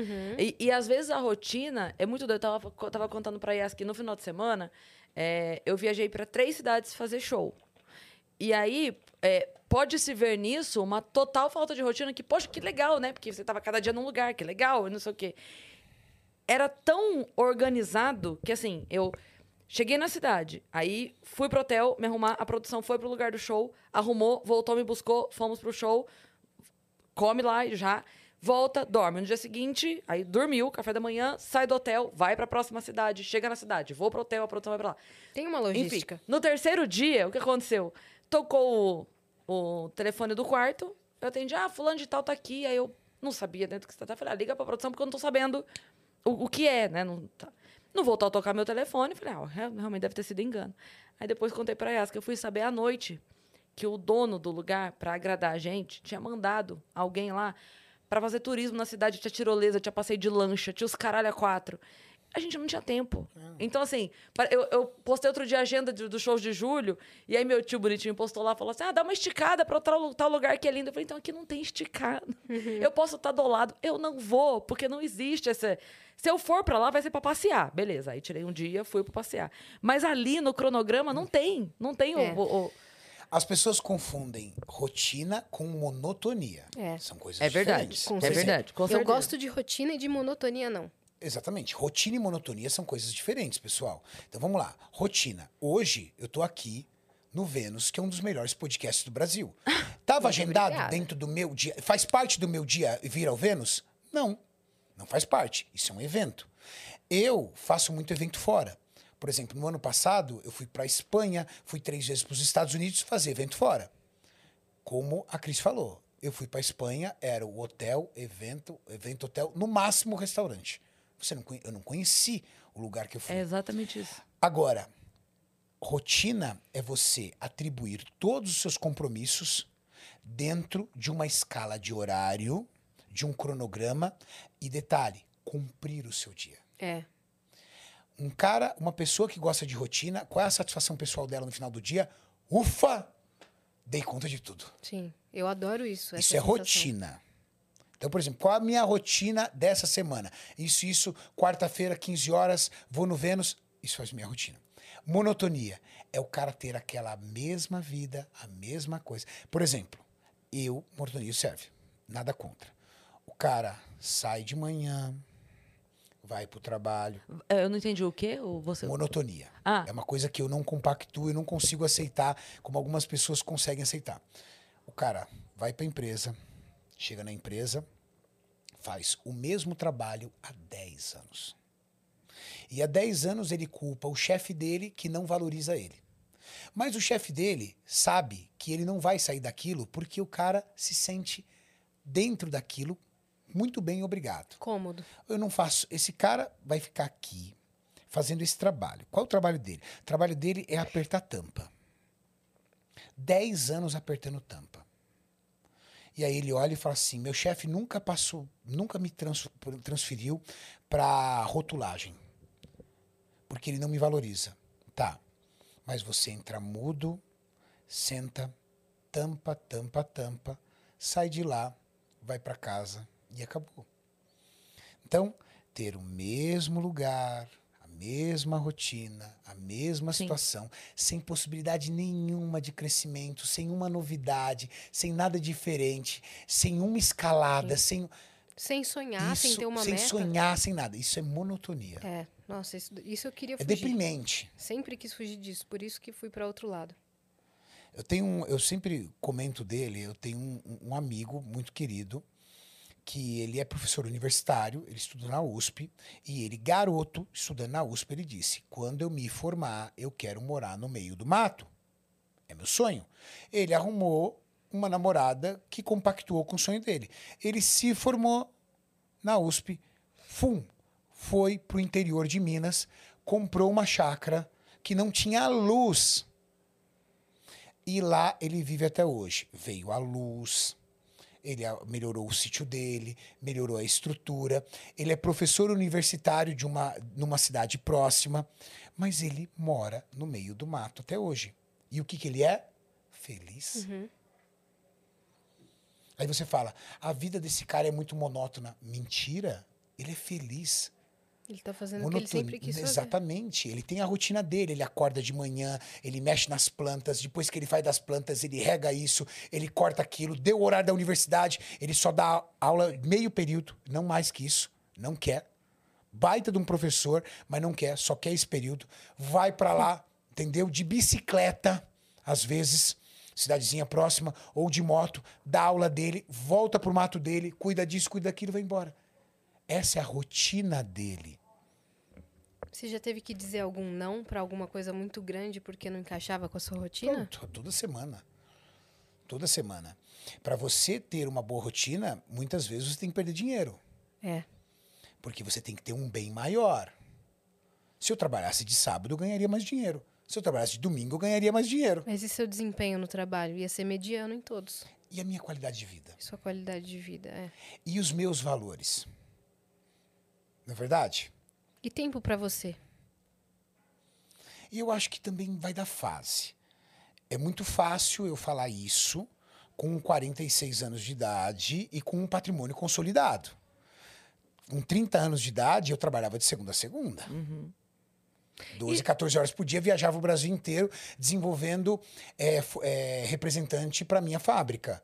Então também é uma conquista também, né? Eu acho que isso você conquista, E a regra, fases. a regra do 80-20 que você falou é pra isso também. É pra, assim, se você tem isso regrado, as exceções são possíveis porque tá isso regrado. Então, por exemplo, eu não gosto de fazer show de domingo. Não gosto. Eu gosto do domingo. Até Seu. o sábado eu faço. Eu gosto do domingo não ter, porque na segunda já vai voltar tudo aqui. Eu gosto de domingo não ter. Eventualmente, eu marco show no lugar que daí o domingo, poxa, vale a pena fazer. Eventualmente, eu me permito não ter o domingo. Porque aí eu sei que, ah, então daí na quarta-feira não vai ter alguma coisa, no outro dia eu faço não sei o quê. E daí, pra mim, entra aquela lógica. Eu consigo, é, eu consigo salvar o meu domingo o resto do mês todo? Consigo. Então tá tudo bem. Esse Acontece daqui isso eu. comigo também. Por exemplo, há 15 dias atrás, é, 15 dias atrás, sem ser nesse final de semana no outro, sábado, domingo, eu tinha evento no Rio de Janeiro, não tem jeito, entendeu? Mas não faz parte da minha rotina. Mas Sim, você conseguiu sim. encaixar no, no cronograma. Eu encaixo no cronograma, mas eu sei que no próximo final de semana tá tudo bem. É. Sim. Sim, não é, não é frequente você ter o é sábado sua e domingo. rotina. Não é sua rotina. E quando chega coisa de última hora? Isso te incomoda por você ser tão apegado à rotina? Eu não tenho problema em falar não. É não? Principalmente se afetar. Por exemplo, se afetar o meu dia, eu sou especialista do não. Se afetar meu dia, por exemplo, hoje eu tô com meu dia alinhado. E dentro do meu dia, tudo tem relevância.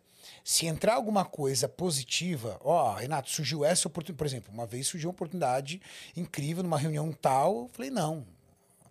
E aí as pessoas trabalham comigo, ai, não acredito que ele tá falando. Não, ele quer morrer, né? Porque eh, existem ações que o resultado não é para mim, é resultado para todo mundo, todo mundo vai ganhar. E eu falo, não.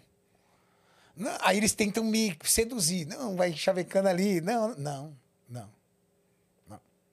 Para uma próxima, Mas aí talvez. você também, é. as pessoas que trabalham comigo já conhecem. Sim. Assim, existe. eh, eh, Ó, o pessoal brinca.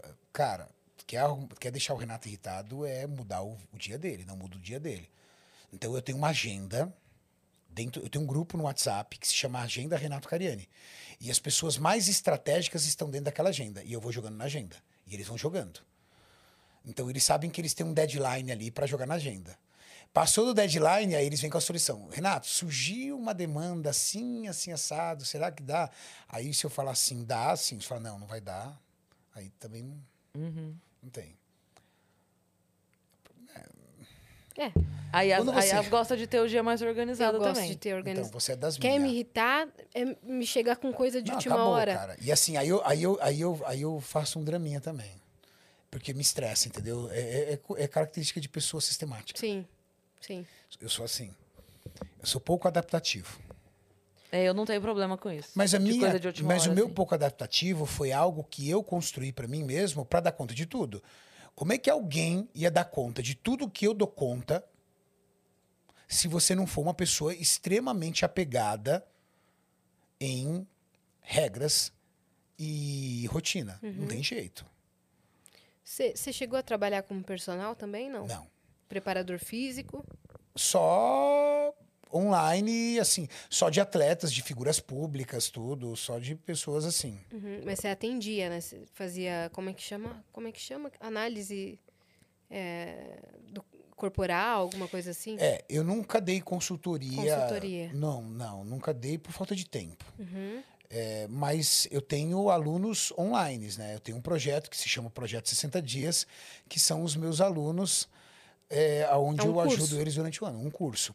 Mas, fora isso, só pessoas públicas ou atletas, né? Uhum. Só pro- é, trabalhos pontuais, assim. Só trabalhos pontuais. Uhum. Nunca trabalhei como personal, nada. Nunca. É, Você você deu a dica para quem quer começar hoje e eu queria também uma dica para não falhar. Qual dica você dá para não falhar? Porque às vezes eu, como o Diego estava falando, eu falho. Não vou treinar. Mas eu fico pensando, cara, ele não falhou nunca. O- ele não falha. E eu falho?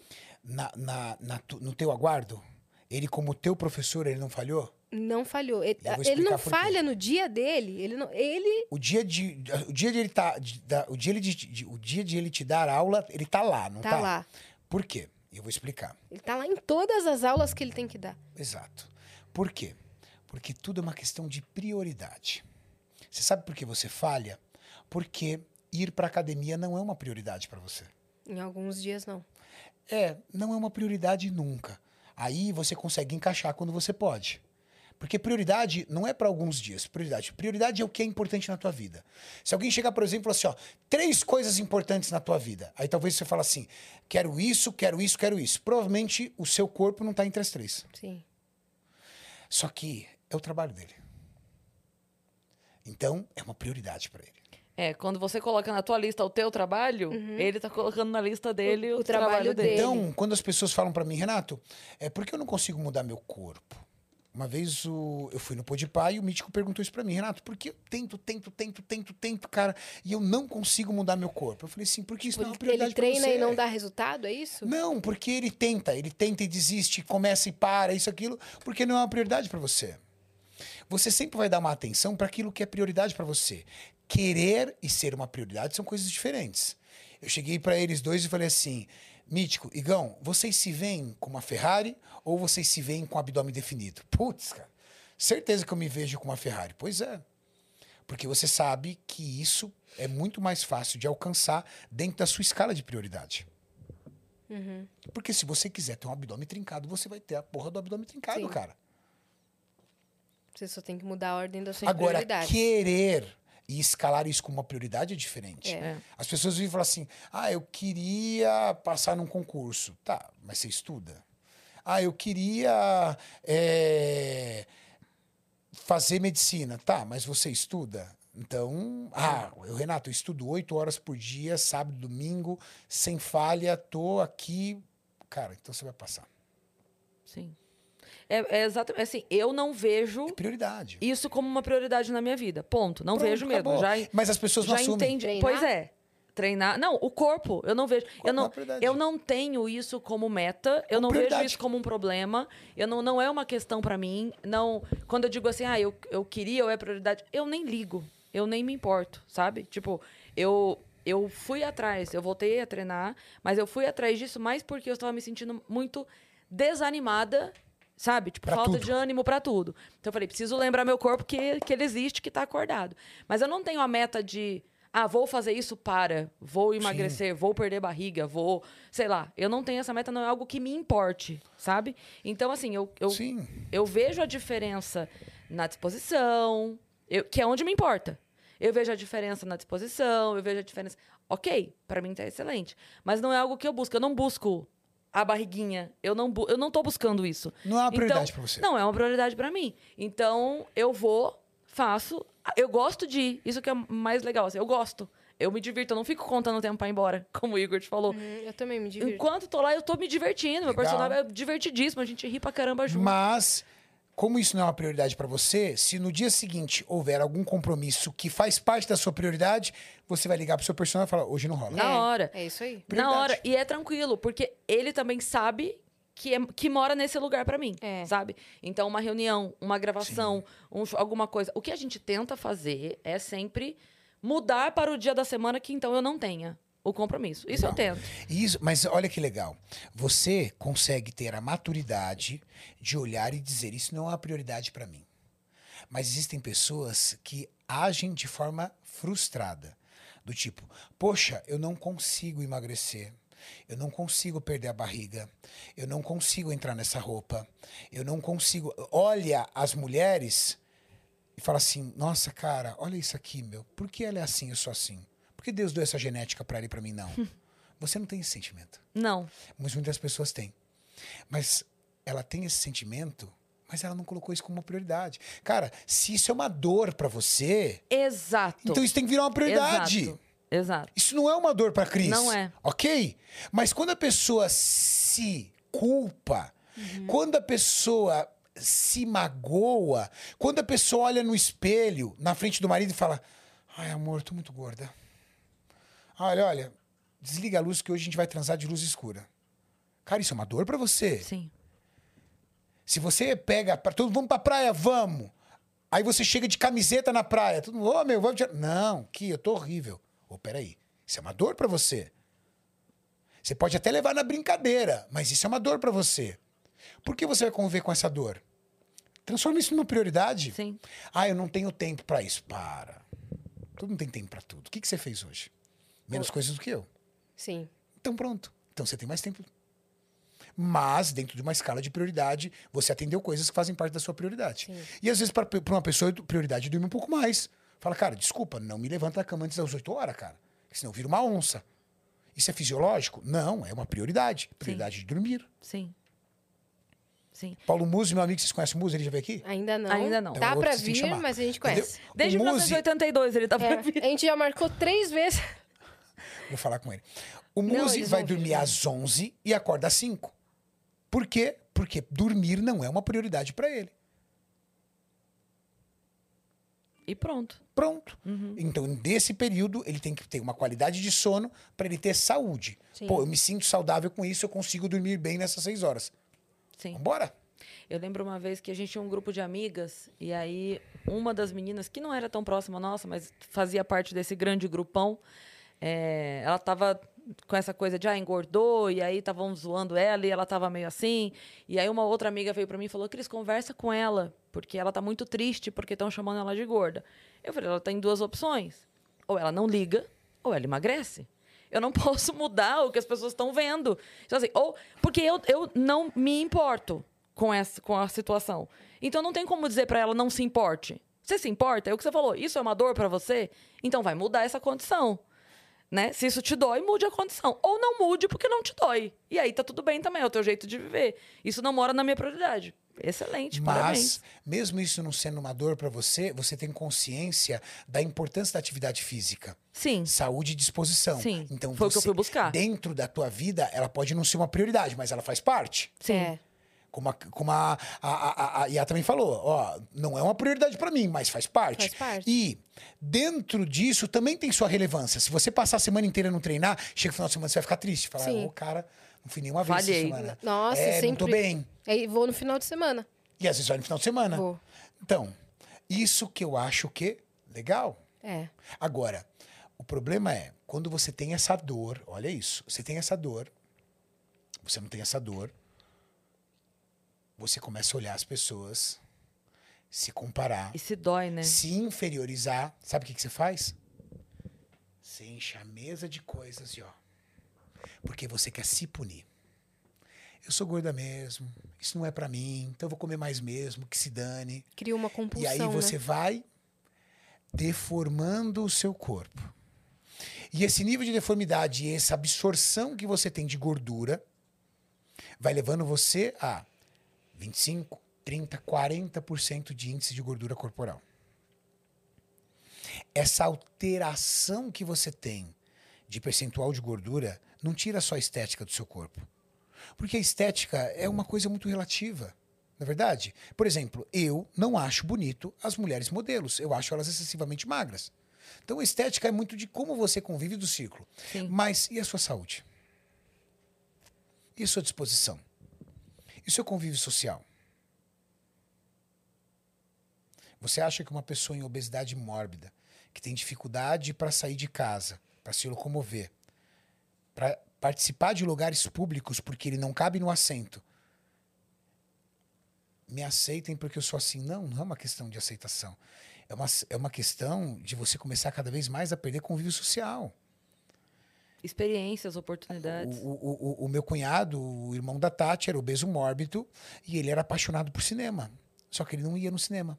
Por quê? Porque uma vez ele foi ao cinema e ele não conseguiu sentar na cadeira do cinema e ele se sentiu profundamente humilhado. Porque ele não cabia na cadeira do cinema. Você vai me dizer que isso é bom? Que essa pessoa tem que aceitar ser assim? E que o, a sociedade tem que aceitar que ele seja assim? Não, ele já é uma pessoa doente, gente. A obesidade é uma doença. E é uma doença não só quando dá no seu hemograma, ó, perfil lipídico alterado, ó, você tá com esteatose hepática, que é gordura no fígado, ó, você tá com, com risco cardíaco, não é só isso. É uma doença quando você deforma o seu corpo em tamanho, por quê? Joelho, articulações, você já não consegue mais se locomover com facilidade. Você começa a desenvolver problemas articulares que o que, que você acha melhor? Ficar dentro de casa.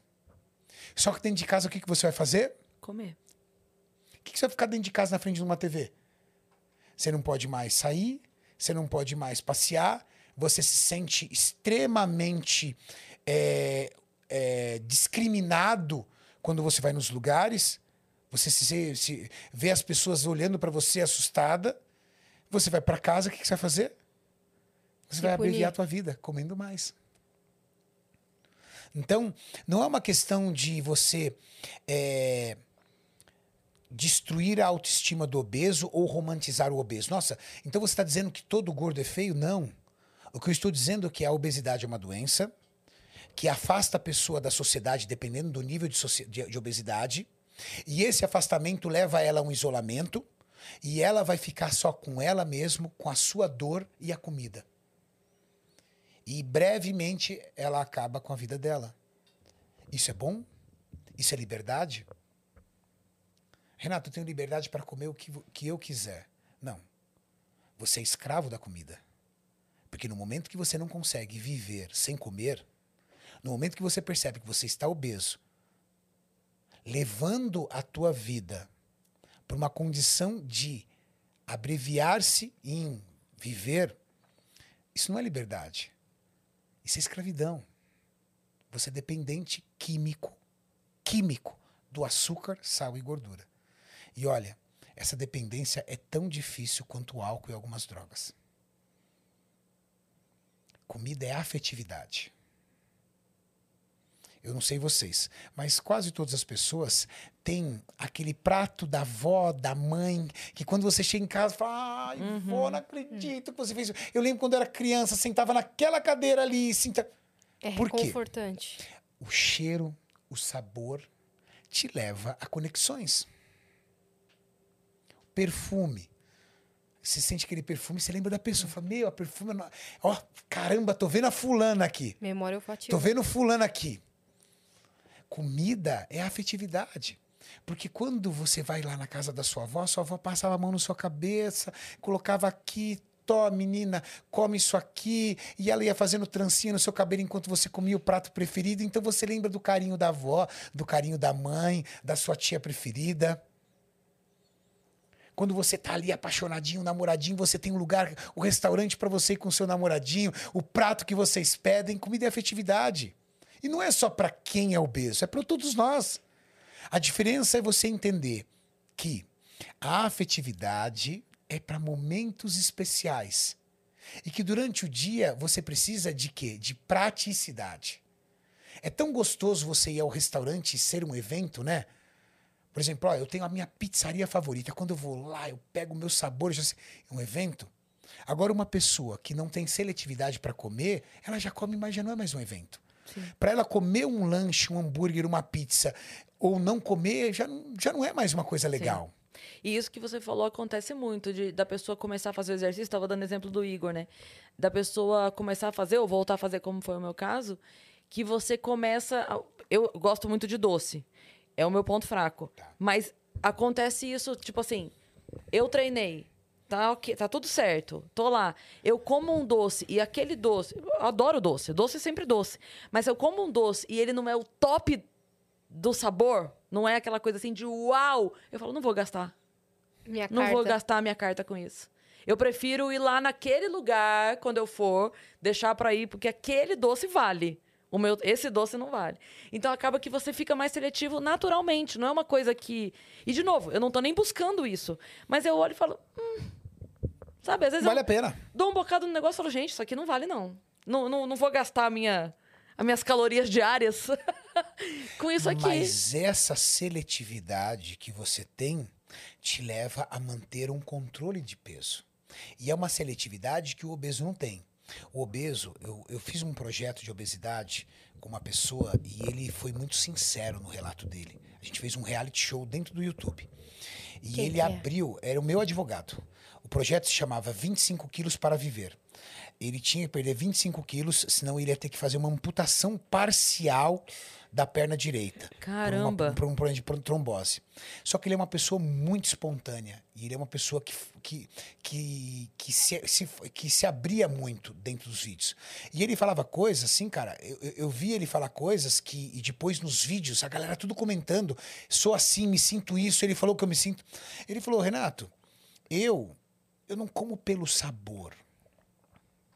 Eu como pra encher a boca. Se você me dá um negócio pequenininho aqui, pra mim não serve. Então, essa seletividade que nem você falou, você mordeu. Ah, não, não tem graça, não.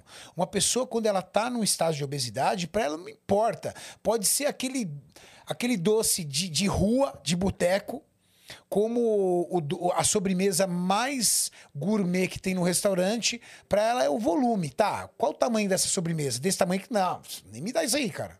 Esse negocinho desse tamanho, não. Esse é o problema que eu não tenho Eu também. quero volume.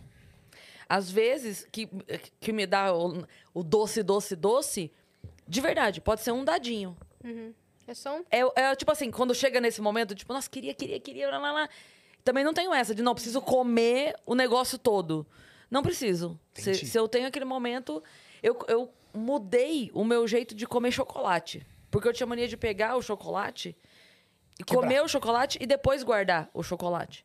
E aí eu comecei a quebrar o chocolate e ir pra sala com a parte do chocolate que eu ia comer.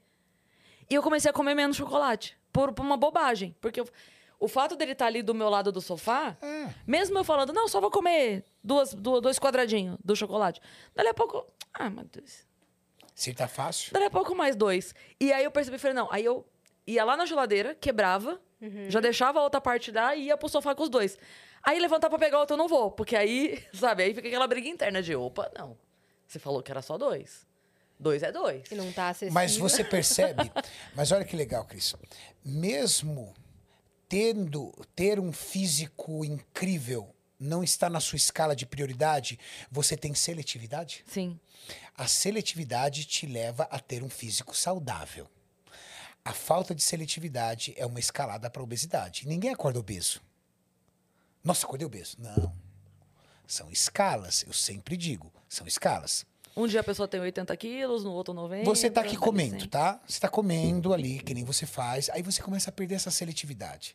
Você já deixa o chocolate do seu lado. Aí você chega numa quarta-feira e fala assim: hoje eu vou fazer uma quarta-feira diferente, vou pedir pizza. Aí você pede pizza. Aí na quinta-feira, você chega lá, você ou alguém chega pra você e fala assim: vamos pedir um japonês? Vamos. Aí você pede o japonês. Aí chega na sexta-feira e fala assim: ah, vamos comer no lugar tal. E aí você começa a perceber que você vai apaixonando-se muito mais pela comida e deixando outras coisas. E aí a comida começa a entrar numa escala mais alta de prioridade para você. Uhum. O segundo passo é quando você começa a alterar seu guarda-roupa. Aí você coloca aquela roupa, cai a barriga, você se sente mal. O que, que você pega com aquela calça? Uf, Vou na loja e compro uma calça mais larga, uma roupa mais larga, que não mostra pra mim, você acha que é pros outros, mas não é pros outros. Pra mim, que eu estou gordo ou gorda. Roupa larga, escura, comprida, nada apertado. Terceiro passo. Aí você já começa a pegar a sua autoestima e colocar de ladinho. Aí você já não passa mais uma maquiagem. Você já não se preocupa mais tanto com o seu cabelo, só amarra o cabelo. Você já não se preocupa com a roupa se está caindo bem ou não. Não ajuda, não usa mais um adorno. Porque a sua autoestima já está para debaixo do tapete. E você precisa se apoiar em algo. Não onde você se apoia Na comida. comida. E o terceiro estágio? O terceiro estágio é quando você perde tudo o que é relativo a algo que te traga conforto para sua autoestima. E você seleciona duas situações, geralmente. Um hobby, algo que você curta. Então, para algumas pessoas é videogame, para outras seriado, é um hobby. E a comida. E aí vai. Então, se a pessoa, por exemplo, não tiver um tratamento de choque, olhar para si mesmo e falar assim: peraí, peraí, peraí. Até que se prove o contrário, e ainda ninguém provou, eu só tenho essa vida. Para onde eu tô indo, gente? Para. Para onde eu tô indo? Será que eu vim nessa vida para comer exclusivamente? Não, eu sou muito melhor do que isso. Eu sou muito mais do que isso. Eu não preciso ser um escravo da comida, um dependente disso. Para. Eu vou parar com isso agora. Chega. A partir de hoje, isso não faz mais parte da minha vida. Eu vou manter uma alimentação natural. Não é significa passar fome, é cortar essa alimentação, manter uma alimentação natural, aumentar a minha ingestão de água, começar a fazer uma caminhada na rua, que seja num parque público, na, na, na, na esquina da minha casa, na quadra da minha No casa, estacionamento do seu no prédio. estacionamento do seu prédio, fazer uma alimentação em cima disso. Eu vou começar a subir as escadas do meu prédio, eu vou mudar esse jogo. Eu vou me matricular numa academia, eu vou começar a fazer uma esteira, eu vou começar a fazer musculação, eu vou reeducar minha alimentação, porque eu não vou fazer isso da minha vida. E ela vai emagrecendo, ela vai perdendo peso, ela vai recompondo a- o seu corpo, ela vai ganhando novamente o quê? Ela vai ganhando vitalidade, disposição, porque uma pessoa dessa é extremamente indisposta. Sobrecarga de açúcar, de ingestão de açúcar no seu corpo, é deixar você caído. Se você vai numa doceria, você gosta de doce, come dois, três doces, o que, que você quer? Meu Deus do céu, vamos pra casa que eu tô morrendo de sono. Bate a insulina lá em cima. A insulina é um hormônio produzido pelo seu pâncreas que é liberado com a ingestão excessiva de carboidrato, principalmente de açúcar. E aí sua insulina vai lá em cima, te gera uma letargia, você explode o seu corpo de hormônios do bem, o seu cérebro de hormônios do bem-estar, como dopamina, então você fica lá dopaminado, fala, meu Deus. E você não quer briga, mas você não quer nada com ninguém. Tipo, acabou.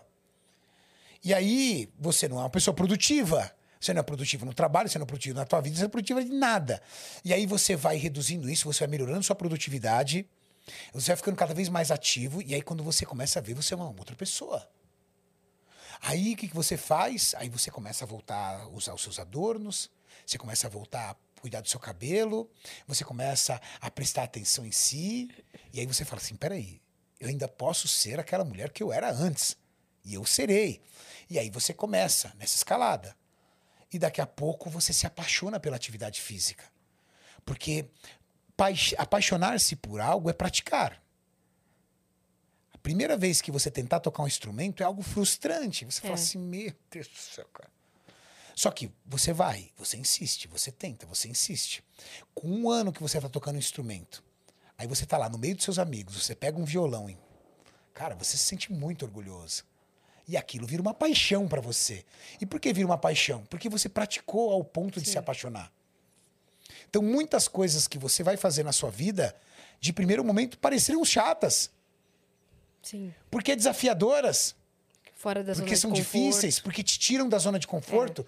Mas no momento que você pratica aquilo com muita constância, aquilo que no primeiro momento era chato se transforma em algo desafiador. E quando você começa a vencer os desafios, existe forma mais maravilhosa do que você liberar endorfina do que vencer um desafio, do que você vencer uma aposta, do que você vencer uma guerra. E aí você se apaixona. Sim. E aí, quando a pessoa se apaixona pela atividade física, quando a pessoa entende que a alimentação saudável traz bem-estar para ela, deixa ela mais produtiva, aí, cara, o difícil é o primeiro passo. Porque é aquilo que eu disse, teu corpo quer você como você está. Então, tomar o primeiro passo é muito difícil.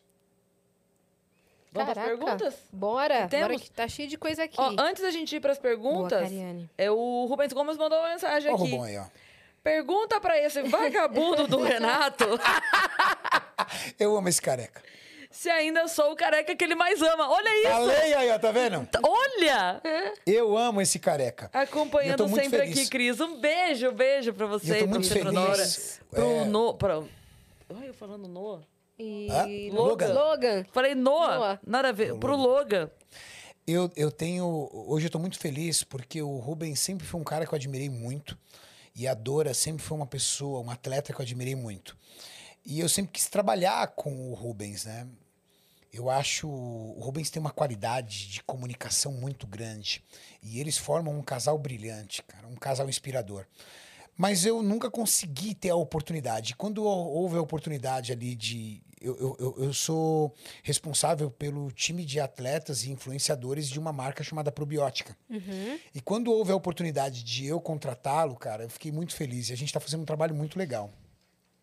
E em domingo agora, eu estou viajando para os Estados Unidos para encontrar o Rubens lá e vou ficar do dia 10 do 7 até o dia 7 do 8 lá com ele. Por isso que eu pedi para Dani. Falei, um Dani, lá. vamos marcar essa semana porque depois eu vou ficar um mês fora. Eu vou ficar um Uhum. mês lá com o Rubão.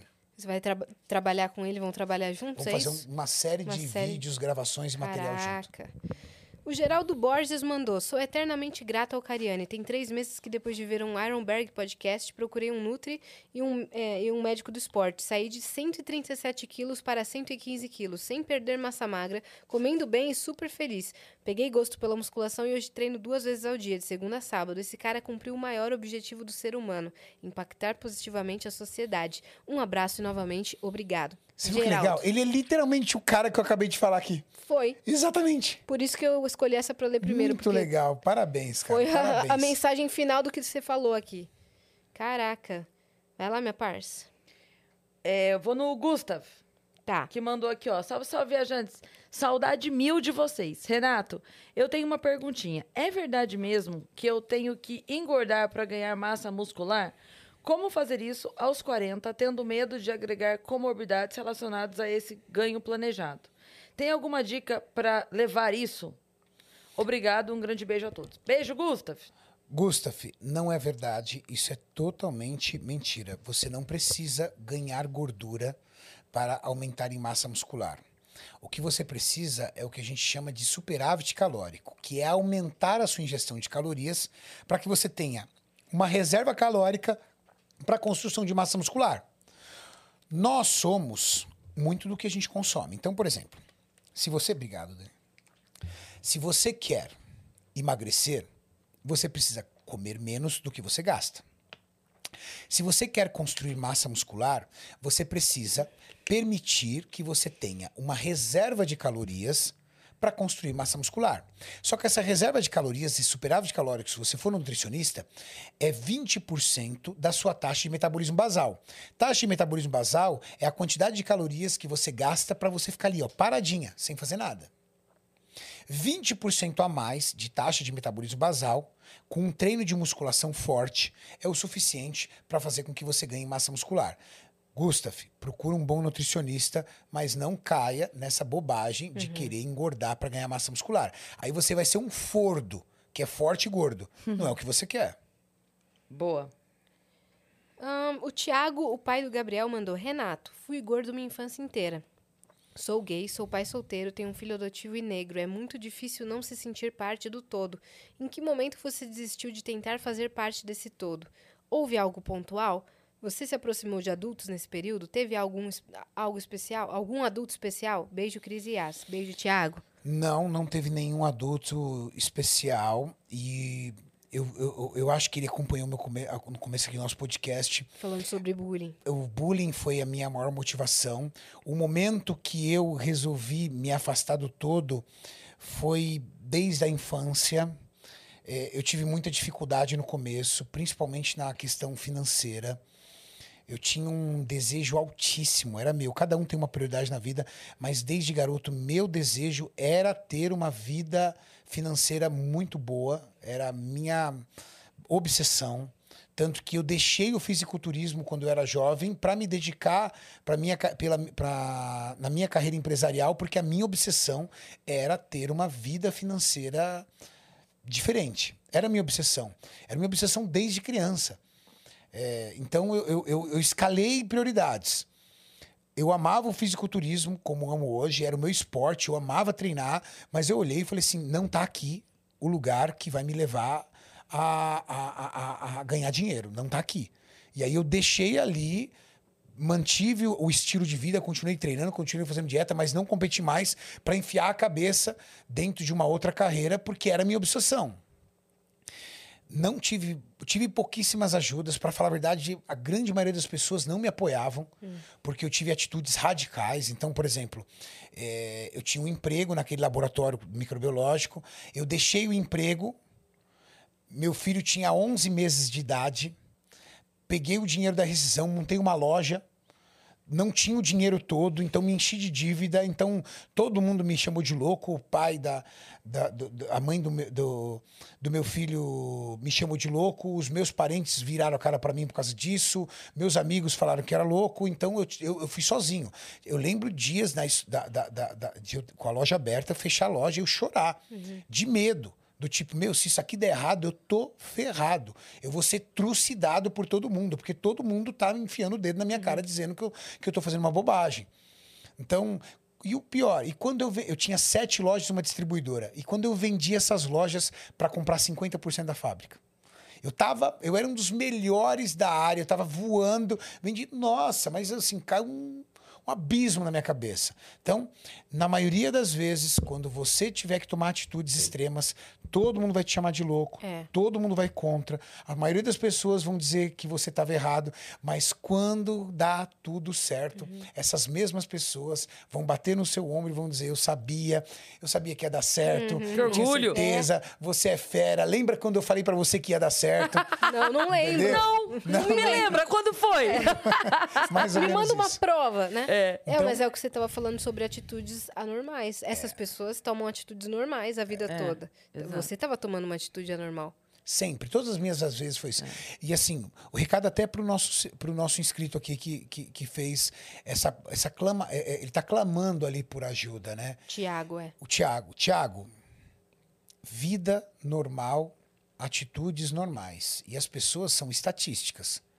No mundo, as pessoas acordam pela manhã, vão para os teus trabalhos, têm vidas normais, escondem tudo, acham vidas normais e levam uma vida ali, ó.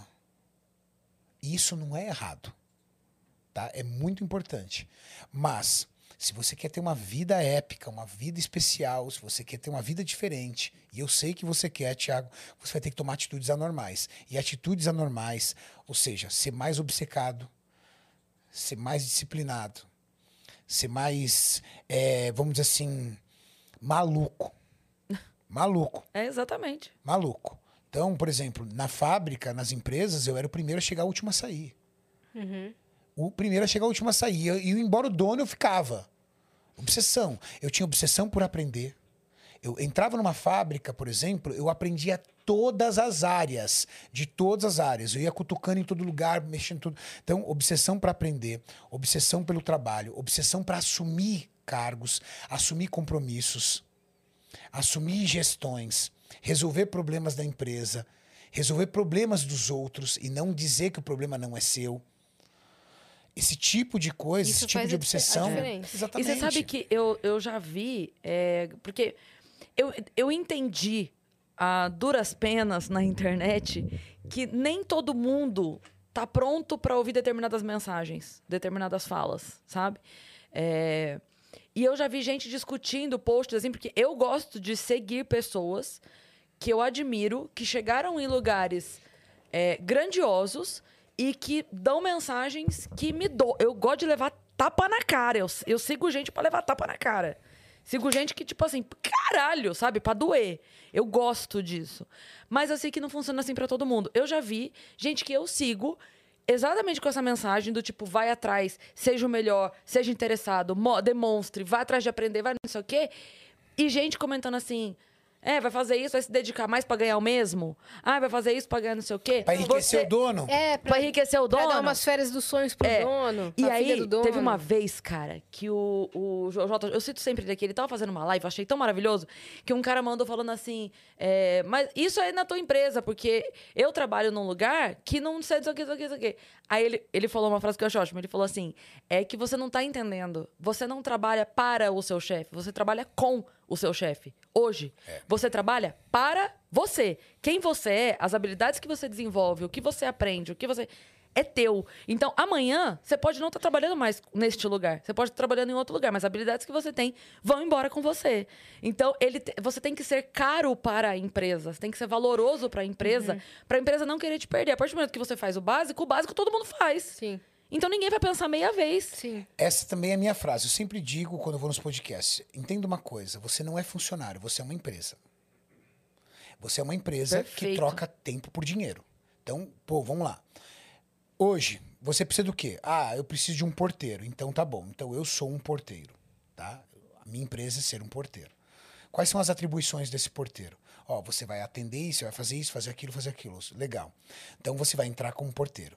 E aí, quando vem uma senhora, você vai, abre a porta e ajuda a senhora a subir. Nossa, que homem atencioso. Aí chega um negócio, um problema no síndico, você resolve o problema do síndico. Síndico, aconteceu isso, isso, isso, mas eu já resolvi assim, assim. Pô, obrigado, cara. Por quê? Porque te deram a atribuição de porteiro, mas você é uma empresa. E como empresa, você assume mais, Sim. absorve mais. Sim. Quanto tempo você vai ficar de porteiro? Muito pouco. Ah, Renato, essa empresa eu já percebi, ele vai me manter aqui como porteiro a vida inteira. Então você troca de empresa, É, porque ele não te merece. sim, Exatamente. Mas não é você que troca de comportamento. sim. Meu porteiro. Exatamente. Eu nunca, nunca fui demitido de uma empresa. Nunca. Todas as empresas que eu saí, eu saí porque eu quis. Por quê? Porque o nível de relevância que você tem da empresa faz com que você seja imprescindível. Ah, Renato, não existe pessoas insubstituíveis. Existem pessoas que entram numa empresa e que nunca mais o dono esquece, vira e fala assim, cara, um dia houve um cara que trabalhou aqui Sim, e nunca certeza. terá um cara E igual. se você quiser Isso voltar a mim qualquer é momento, ele vai querer, né? É. Ô, É. Acontece isso muito comigo. Então, É. então, é, isso, Muito. isso é o que vale. Sim. E eu já percebi isso para várias. Isso, eu acho que esse pensamento, esse pensamento de buscar ser melhor, aquilo que eu tava falando, eu quero ser a melhor versão da Cris. Esse pensamento de buscar ser melhor acontece e eu percebo isso em, em todos os assuntos. Tipo, ó, vou te dar um exemplo bem, bem bobo aqui. Eu postei um vídeo uma vez que eu tava brincando que é, eu quero alguém estar para estar do meu lado que me desafie sempre a ser melhor. Né? Que, que busque a melhor versão de mim e eu quero a melhor versão da pessoa também, pra junto a gente crescer. E aí eu fiz um comparativo aqui falando. É tipo a Apple e a Samsung, que ficam, tipo, ali, os dois melhorando, melhorando, melhorando, porque vai olhando o outro, vai olhando o outro, vai olhando o outro, todo mundo melhora, não sei o que, não sei o que. E eu postei isso faz- fazendo uma analogia assim, que eu quero alguém do meu lado que não seja que tá tudo bom e que tá tudo certo. E que, Cômodo, não, vamos acomodado. melhorando, vamos melhorando junto, vamos lá, pô, desenvolveu, vamos junto e tal. E eu postei isso. A quantidade de pessoas, e eu falei isso, eu, eu deixei muito claro que eu estava falando de mim. A minha frase começa: eu quero, eu procuro alguém. A quantidade de pessoas, você tá maluco? Eu não, eu jamais. Eu quero, eu quero sossego. Eu não sei o quê. Você não perguntou. Eu não preciso de ninguém pra me fazer isso. Você não perguntou. Isso aí, isso é, não é saudável, um relacionamento com, com, como é que falaram? Com competição. Eu falei, mas não tô falando que eu tô competindo. Eu não tô falando que eu quero ser melhor que a pessoa. Tô evoluindo Eu estou junto. querendo alguém que junto comigo busque a sua melhor versão enquanto eu tô buscando a minha melhor versão. E juntos nós chegaremos nas nossas melhores versões. É isso. Não, porque não sei o quê. Então, por isso que eu tô te falando, eu já entendi que existem pessoas que estão buscando uma vida extraordinária. E existem pessoas que não. E as pessoas que não estão buscando não vão entender. Não vão entender isso de se dedique mais, busque aprender, busque melhorar, busque. Elas não simplesmente não vão entender. E aí, eu preciso também entender o quanto do meu tempo eu quero empregar tentando convencer essas pessoas a quererem uma vida extraordinária, porque eu não, não tenho que fazer isso. É verdade. E, e olha que interessante. Vou divi- dividir com vocês aqui o maior hate que eu tomei até hoje na internet. Um dos maiores hates que eu tomei na internet. Foi quando eu fui num podcast e eu contei como eu consegui o emprego na empresa que hoje eu sou sócio. Cara, eu tomei muito hate quando eu contei a história. Muito hate. A galera ficou assim, conformada com a minha atitude. E aí eu olhei e falei assim, poxa, as pessoas não conseguem entender, cara. Que louco isso. Que o mundo, acima de tudo, é capitalista, tá? E que o mundo dos negócios é, sobrevive quem é o melhor, não é o quem, quem precisa mais. Eu entrei numa- eu nessa empresa que eu trabalhei hoje, eu entrei para dar consultoria antes de sistema da qualidade ISO 9000. E aí eu fui organizar métodos e processos da empresa. E eles tinham um químico responsável lá. E esse químico responsável trabalhava na empresa há muitos anos, tipo 20 anos já, 15 anos, sei lá, muito tempo. E eu percebia que ele tinha umas balinhas ali de essas balinhas tipo house na bancada. E ele pegava bala toda hora. Falei, ah, deve estar deixando o cigarro, alguma coisa assim, entendeu? Então deve estar deixando de fumar, alguma coisa, tudo bem. E aí eu conversando com ele e eu tudo muito desorganizado. E eu fui ali organizando tudo, arrumando tudo, e ele adorou aquilo. Então o que ele fez? Ele pegou aqui, ó, e passou para mim. E eu lá, arrumando tudo. E um dia eu fui almoçar com ele. E aí eu fui almoçar com ele, e ele chegou para mim para se gabar e falou o salário dele para mim. Cara, eu caí para trás. Baita salário. Falei, putz, que salário incrível, né? Legal. Continuei trabalhando e aí eu descobri que as balinhas de house é porque na hora do almoço ele tomava uma na hora do almoço. Hum. E por isso que ele não conseguia ser produtivo. Porque ele tomava e ficava ali meio letárgico, ali tudo tal. Legal. Organizei a empresa inteira, organizei o setor dele principalmente, que era o setor da área da qualidade. Terminou, o que, que eu fiz? Subi para a sala de diretoria, virei para a diretoria e falei assim: olha, é, você tem um químico responsável ruim. Eu não cheguei a falar que ele bebia, não era, não, não precisava. Falei, você tem um químico responsável ruim. Eu deixei tudo organizado. Vai ficar bagunçado novamente, porque ele não tem, entendeu? Essa, esse perfil de organização. Mas eu tenho uma proposta para você. Se você quiser, você pode me contratar eu fico no lugar dele. Você dispensa ele, eu fico no lugar dele e eu aceito as condições. Aí ela falou: ah, mas a gente tem que ver a questão salarial. Eu falei: não, ele falou o salário dele para mim. Aí ela deu risada, né? Aí ela falou assim: não, ele tá aqui há muito tempo, pra gente assim tá ok e tudo. Eu falei: ah, tá bom. Daí eu fui arrasado pra casa, né? Mas assim, eu tinha pedido demissão daquela empresa, Sim. aberto a minha lojinha, tava ferrado e mal pago e precisava arrumar um outro emprego. E tava dando consultoria enquanto isso, porque a loja não pagava minhas contas. Tava morando de favor. Aí eu fui arrasado. Falei, putz, cara. Passou dois meses mais ou menos. A diretora me ligou e falou: Renato, vem almoçar comigo com meu sócio.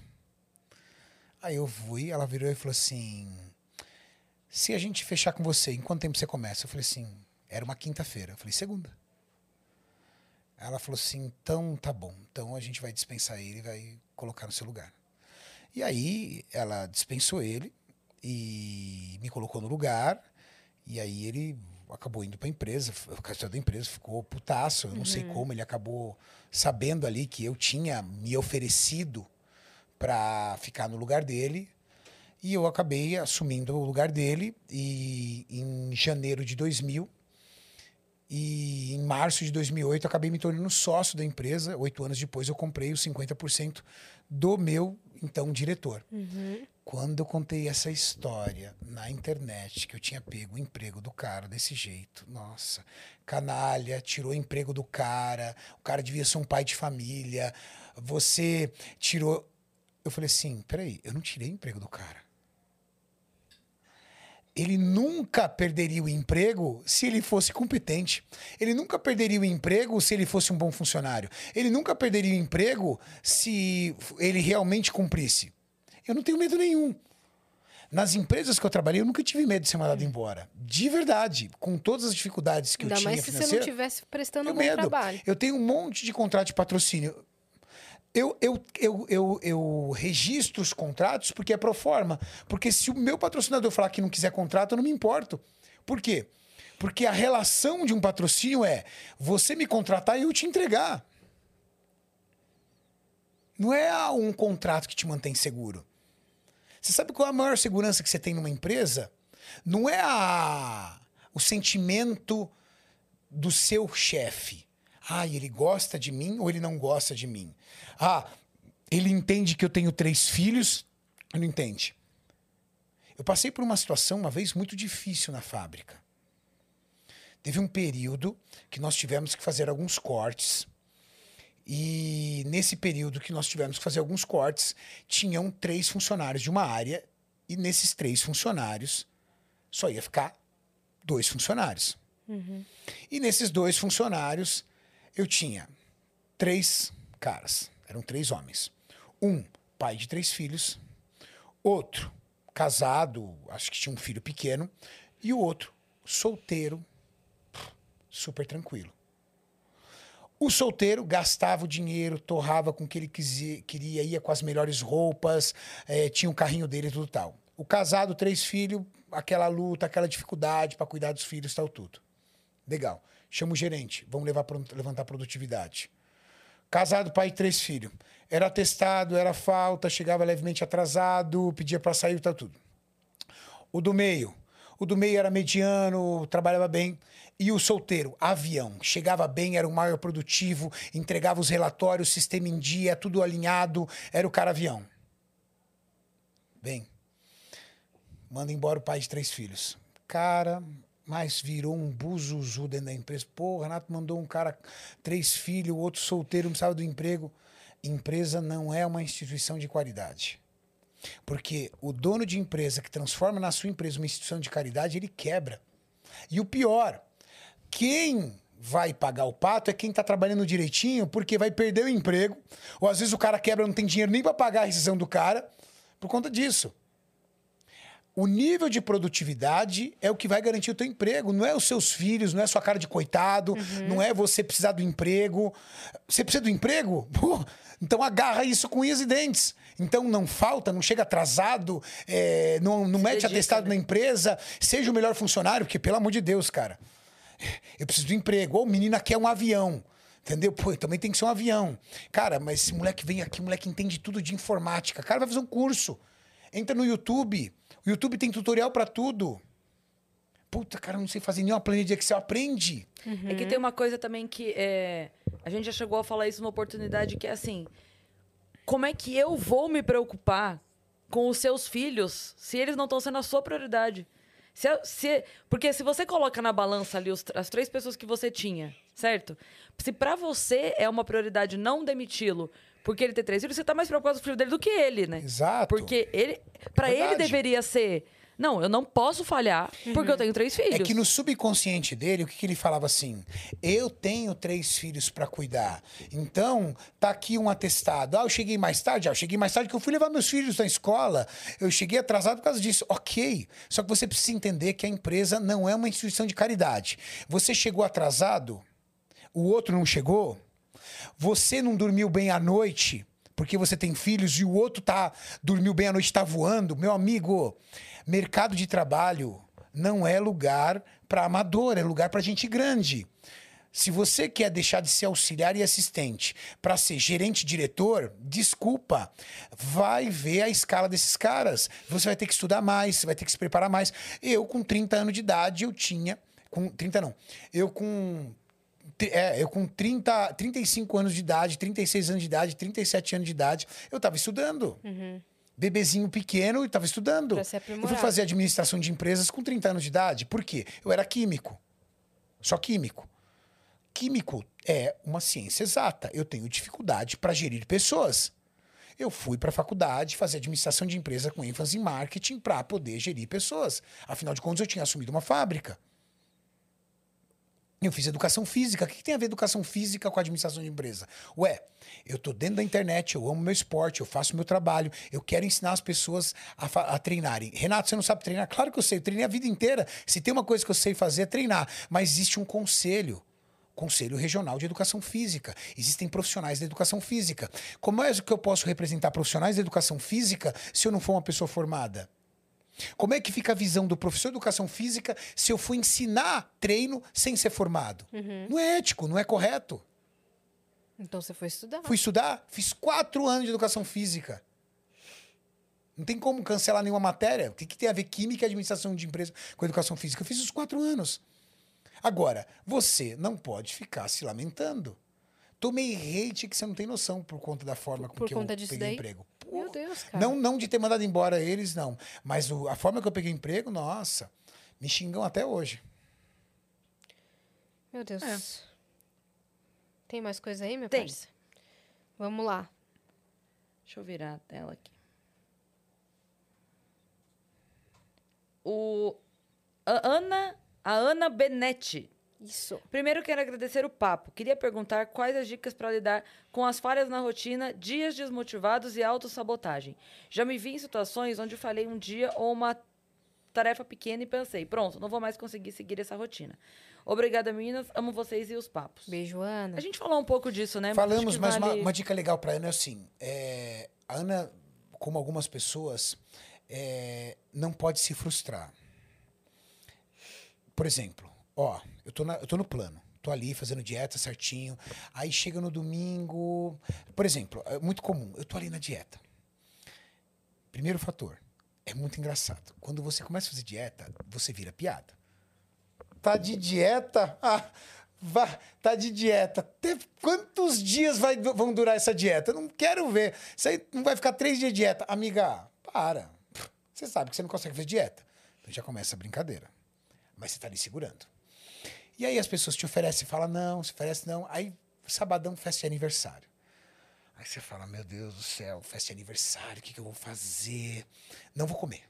Não vou comer, vou sucum- não vou sucumbir, tudo tal. Aí a pessoa fala, você quer? Não, não. Aí chega ali, a pessoa fala assim, "Não, só um docinho. Aí você, ah, só um doce. Puf.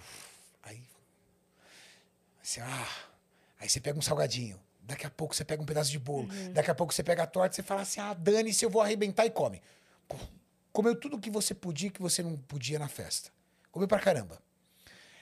Qual é a primeira sensação que você veio depois de 15, 20 dias de dieta? Sentimento de culpa. Aí no outro dia você acorda e fala: Meu, que sentimento de culpa danado. Bom, já que eu comi ontem, vamos tomar café da manhã na padaria? Aí você vai tomar café da manhã na padaria. Aí você toma café da manhã na padaria, aí chega na hora do almoço ali, vai chegando o horário da tarde, tal tudo, você fala assim: Vamos na churrascaria? Aí você vai na churrascaria. Aí você comeu pra caramba, tudo. Aí à noite você fala assim: vamos pedir aquele doce? Vamos na sorveteria?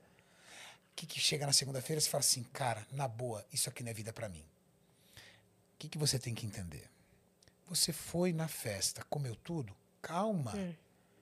Não é porque você comeu na festa que você estragou um trabalho de dias.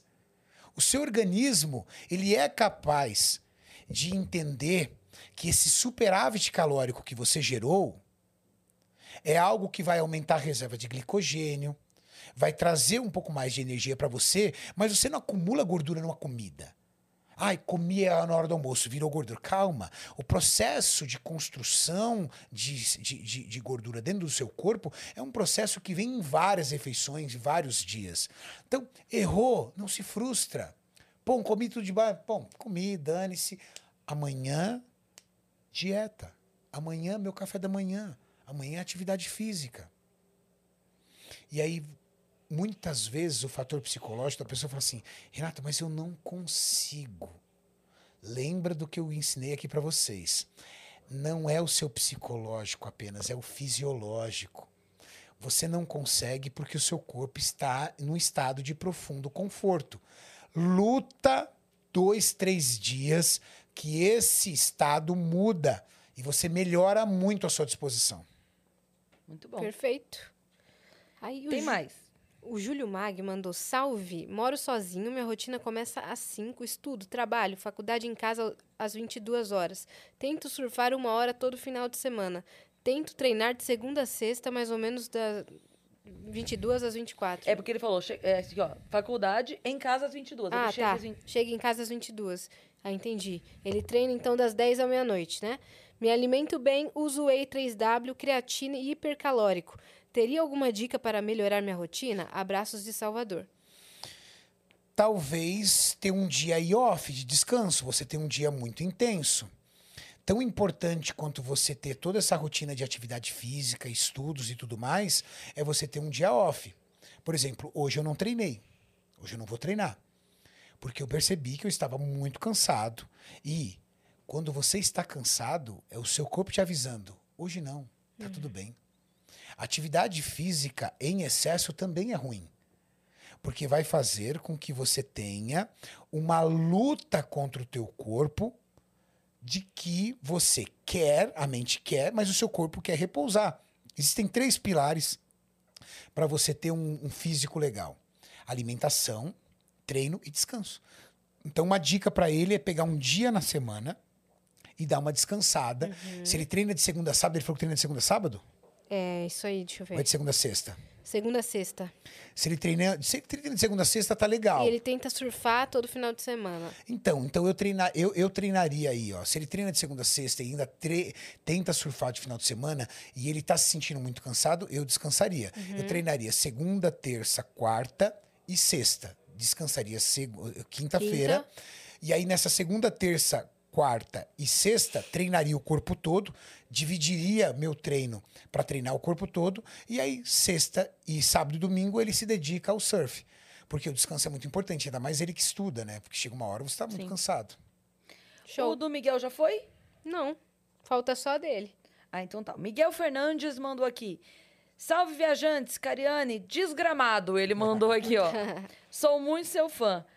Só sou ectomorfo e pego dicas de exercício com você. Pode falar um pouco sobre malefícios de injetar óleo no corpo? Tem gente que ainda faz isso. Aí ele mandou, só pra terminar a mensagem, ele mandou assim: Falei que o Muse parece o encantado do Shrek. Pede desculpa a ele por mim caso, te- caso ele não tenha gostado da piada. Não, eu adorei a piada, a gente ainda deu risada pra caramba no Flow por causa disso. Injetar óleo no corpo? Já teve, ó, você já teve a oportunidade de ver na TV uns caras com o braço totalmente deformado, assim, com o corpo parecendo uma aberração? Já. Infelizmente, São pessoas que, psicologicamente falando, ela tem é, uma, uma situação assustadora, que é o quê? Ela tem uma visão deturpada do que é músculo. E aí ela injeta óleo, e às vezes óleo de cozinha. Não estou falando óleo mineral, óleo farmacêutico, óleo de cozinha nos músculos. Porque ele tem o desejo de ter braços, é, vamos dizer assim, bizarros, ombros bizarros, construídos através de ingestão de óleo. O que, que a pessoa acaba criando dentro do corpo dela? Primeiro que esse óleo não é um óleo estéreo. E geralmente esse tipo de procedimento é feito sem asepsia alguma. O risco de infecção é muito grande. O risco de destruição depois do tecido por essa infecção é muito grande. Mas essas pessoas, na minha opinião, elas têm um, problemas mentais. Porque é humanamente incompreensível uma pessoa fazer isso com o seu corpo. De encher os braços, os ombros com uma substância, com óleo e outras substâncias, ao ponto de ficarem deformadas. Você já teve a oportunidade de ver isso na TV? Não. Você nunca viu? É assim, é assustador. É Então assustador. vai, acho que vai pesquisar ali pra gente. Pra botar. Coloca aí. Só pra ilustrar aí o que, que o Cariane tá falando. Não, pra galera entender. Olha sim, isso. sim, sim. Olha que assustador, Que gente. loucura é essa, cara? Olha isso. Então, Olha isso. Meu Deus. No perto do Isso. ombro? No pescoço? olha lá, olha aí, já É. em necrose, ó. Tecido Aham. morrendo. Sim. Essa pessoa está correndo risco de vida. Esse menino de, de, de polo roxa, esse menino, ele teve que passar por uma cirurgia urgente. E hoje os braços dele estão bem fininhos. Ele perdeu toda a massa muscular do braço. Por quê? Porque ele teve uma infecção e aí o médico teve que tirar tudo. Ele ficou só com osso. Pele e osso. Então isso não tem nada a ver com a musculação, com o esporte do fisiculturismo. Deus. Isso, na verdade, é um. Infelizmente, a pessoa tem uma- um problema mental. Sim. Eu acredito que ele De precisava distorção de imagem. distorção de imagem, aonde ele acredita que aquilo é o belo. Sim. Sim. Nossa. É assustador. Caraca. Caramba! Cariane, obrigada por você ter vindo aí. Não, eu que agradeço o convite. Contar a sua história, dar dica, falar tudo que você falou. Foi muito legal mesmo o episódio. E ah, obrigado, Cris, obrigado, obrigado pro pessoal. E olha, foi muito divertido. Espero daqui um tempinho poder vir mais vezes Claro. aqui conversar com vocês. Não, agora que você já veio a primeira, agora já era, velho. A gente É vai isso. fazer aquilo de trazer você com outra pessoa, é duplas, trios, né? Traz Boa. uma dupla aí, ó. Pra Boa. gente discutir mais sobre o assunto. Valeu mesmo divertido. por ter vindo. Foi muito legal. Valeu, Foi geral, que mandou a pergunta. Ah, hoje é o último dia pra votar na gente no CCXP Awards, que estamos nas finais, concorrendo Yes. ao melhor mesa cast. Então Yes. vota na gente, escreve aí no chat, exclamação CCXP. É o último dia hoje, vota muito muito, vota muito, vota muito. Tem um voto por pessoa, mas manda pro primo, manda pra tia, manda pra todo mundo Faz votar. aquela chantagem, manda no grupo do condomínio. Fala, É. gente, por favor, entra lá e vota, entendeu? No grupo da hidroginástica. Manda pra todo mundo, pede pra votar, por favor. Vota, é hoje por que favor. acaba. Se Deus quiser, estaremos lá na premiação, né? Pessoalmente, Sim. na semana que vem. Mas vota na gente, porque seria muito, muito legal receber esse prêmio. Cariane, deixa suas redes sociais, que inclusive tá com Shadowban lá no seu Cara, Instagram, né? é, Instagram é complicado, né, cara? O Instagram, eu fiz uma postagem sexta-feira de um patrocinador meu, que, que é um patrocinador. Eu só tenho patrocinadores lícitos, só empresas é, corretas, e eu fiz uma postagem de um patrocinador meu. E aí ele, o Instagram removeu essa postagem, dizendo que era conteúdo que eu estava vendendo produto de uso ilícito, como se fosse droga. E aí eles me deram um Shadowban aqui dos bons. Foi dos bons, porque eu, eu- hoje bons? eu procurava o perfil do Cariani, eu colocava Renato Cariani, não aparecia.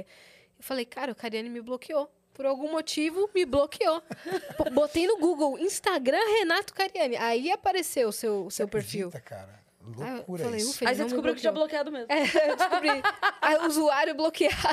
Não, cara. Não, tava assim, lá, eu sigo ele. Assim, Mas tá lá com o. Shadowban. Então sigam re- arroba under- Renato underli- underline Cariani, é isso? boa. Arroba under- Renato underline Cariani. Sigam Cariani, É isso. votem na gente, se inscrevam no canal do Vênus, você que está assistindo agora. E nos sigam na, na todas as redes sociais, arroba o Vênus Podcast. Muito bem. É isso. É isso, né? É isso. E, se- ah, e segue a gente também nas redes sensuais, pessoais. Cris Paiva com dois S e As e Te engasgou esse final aí. Blá, blá, né? blá. Beijo. Beijo, beijo, beijo, beijo.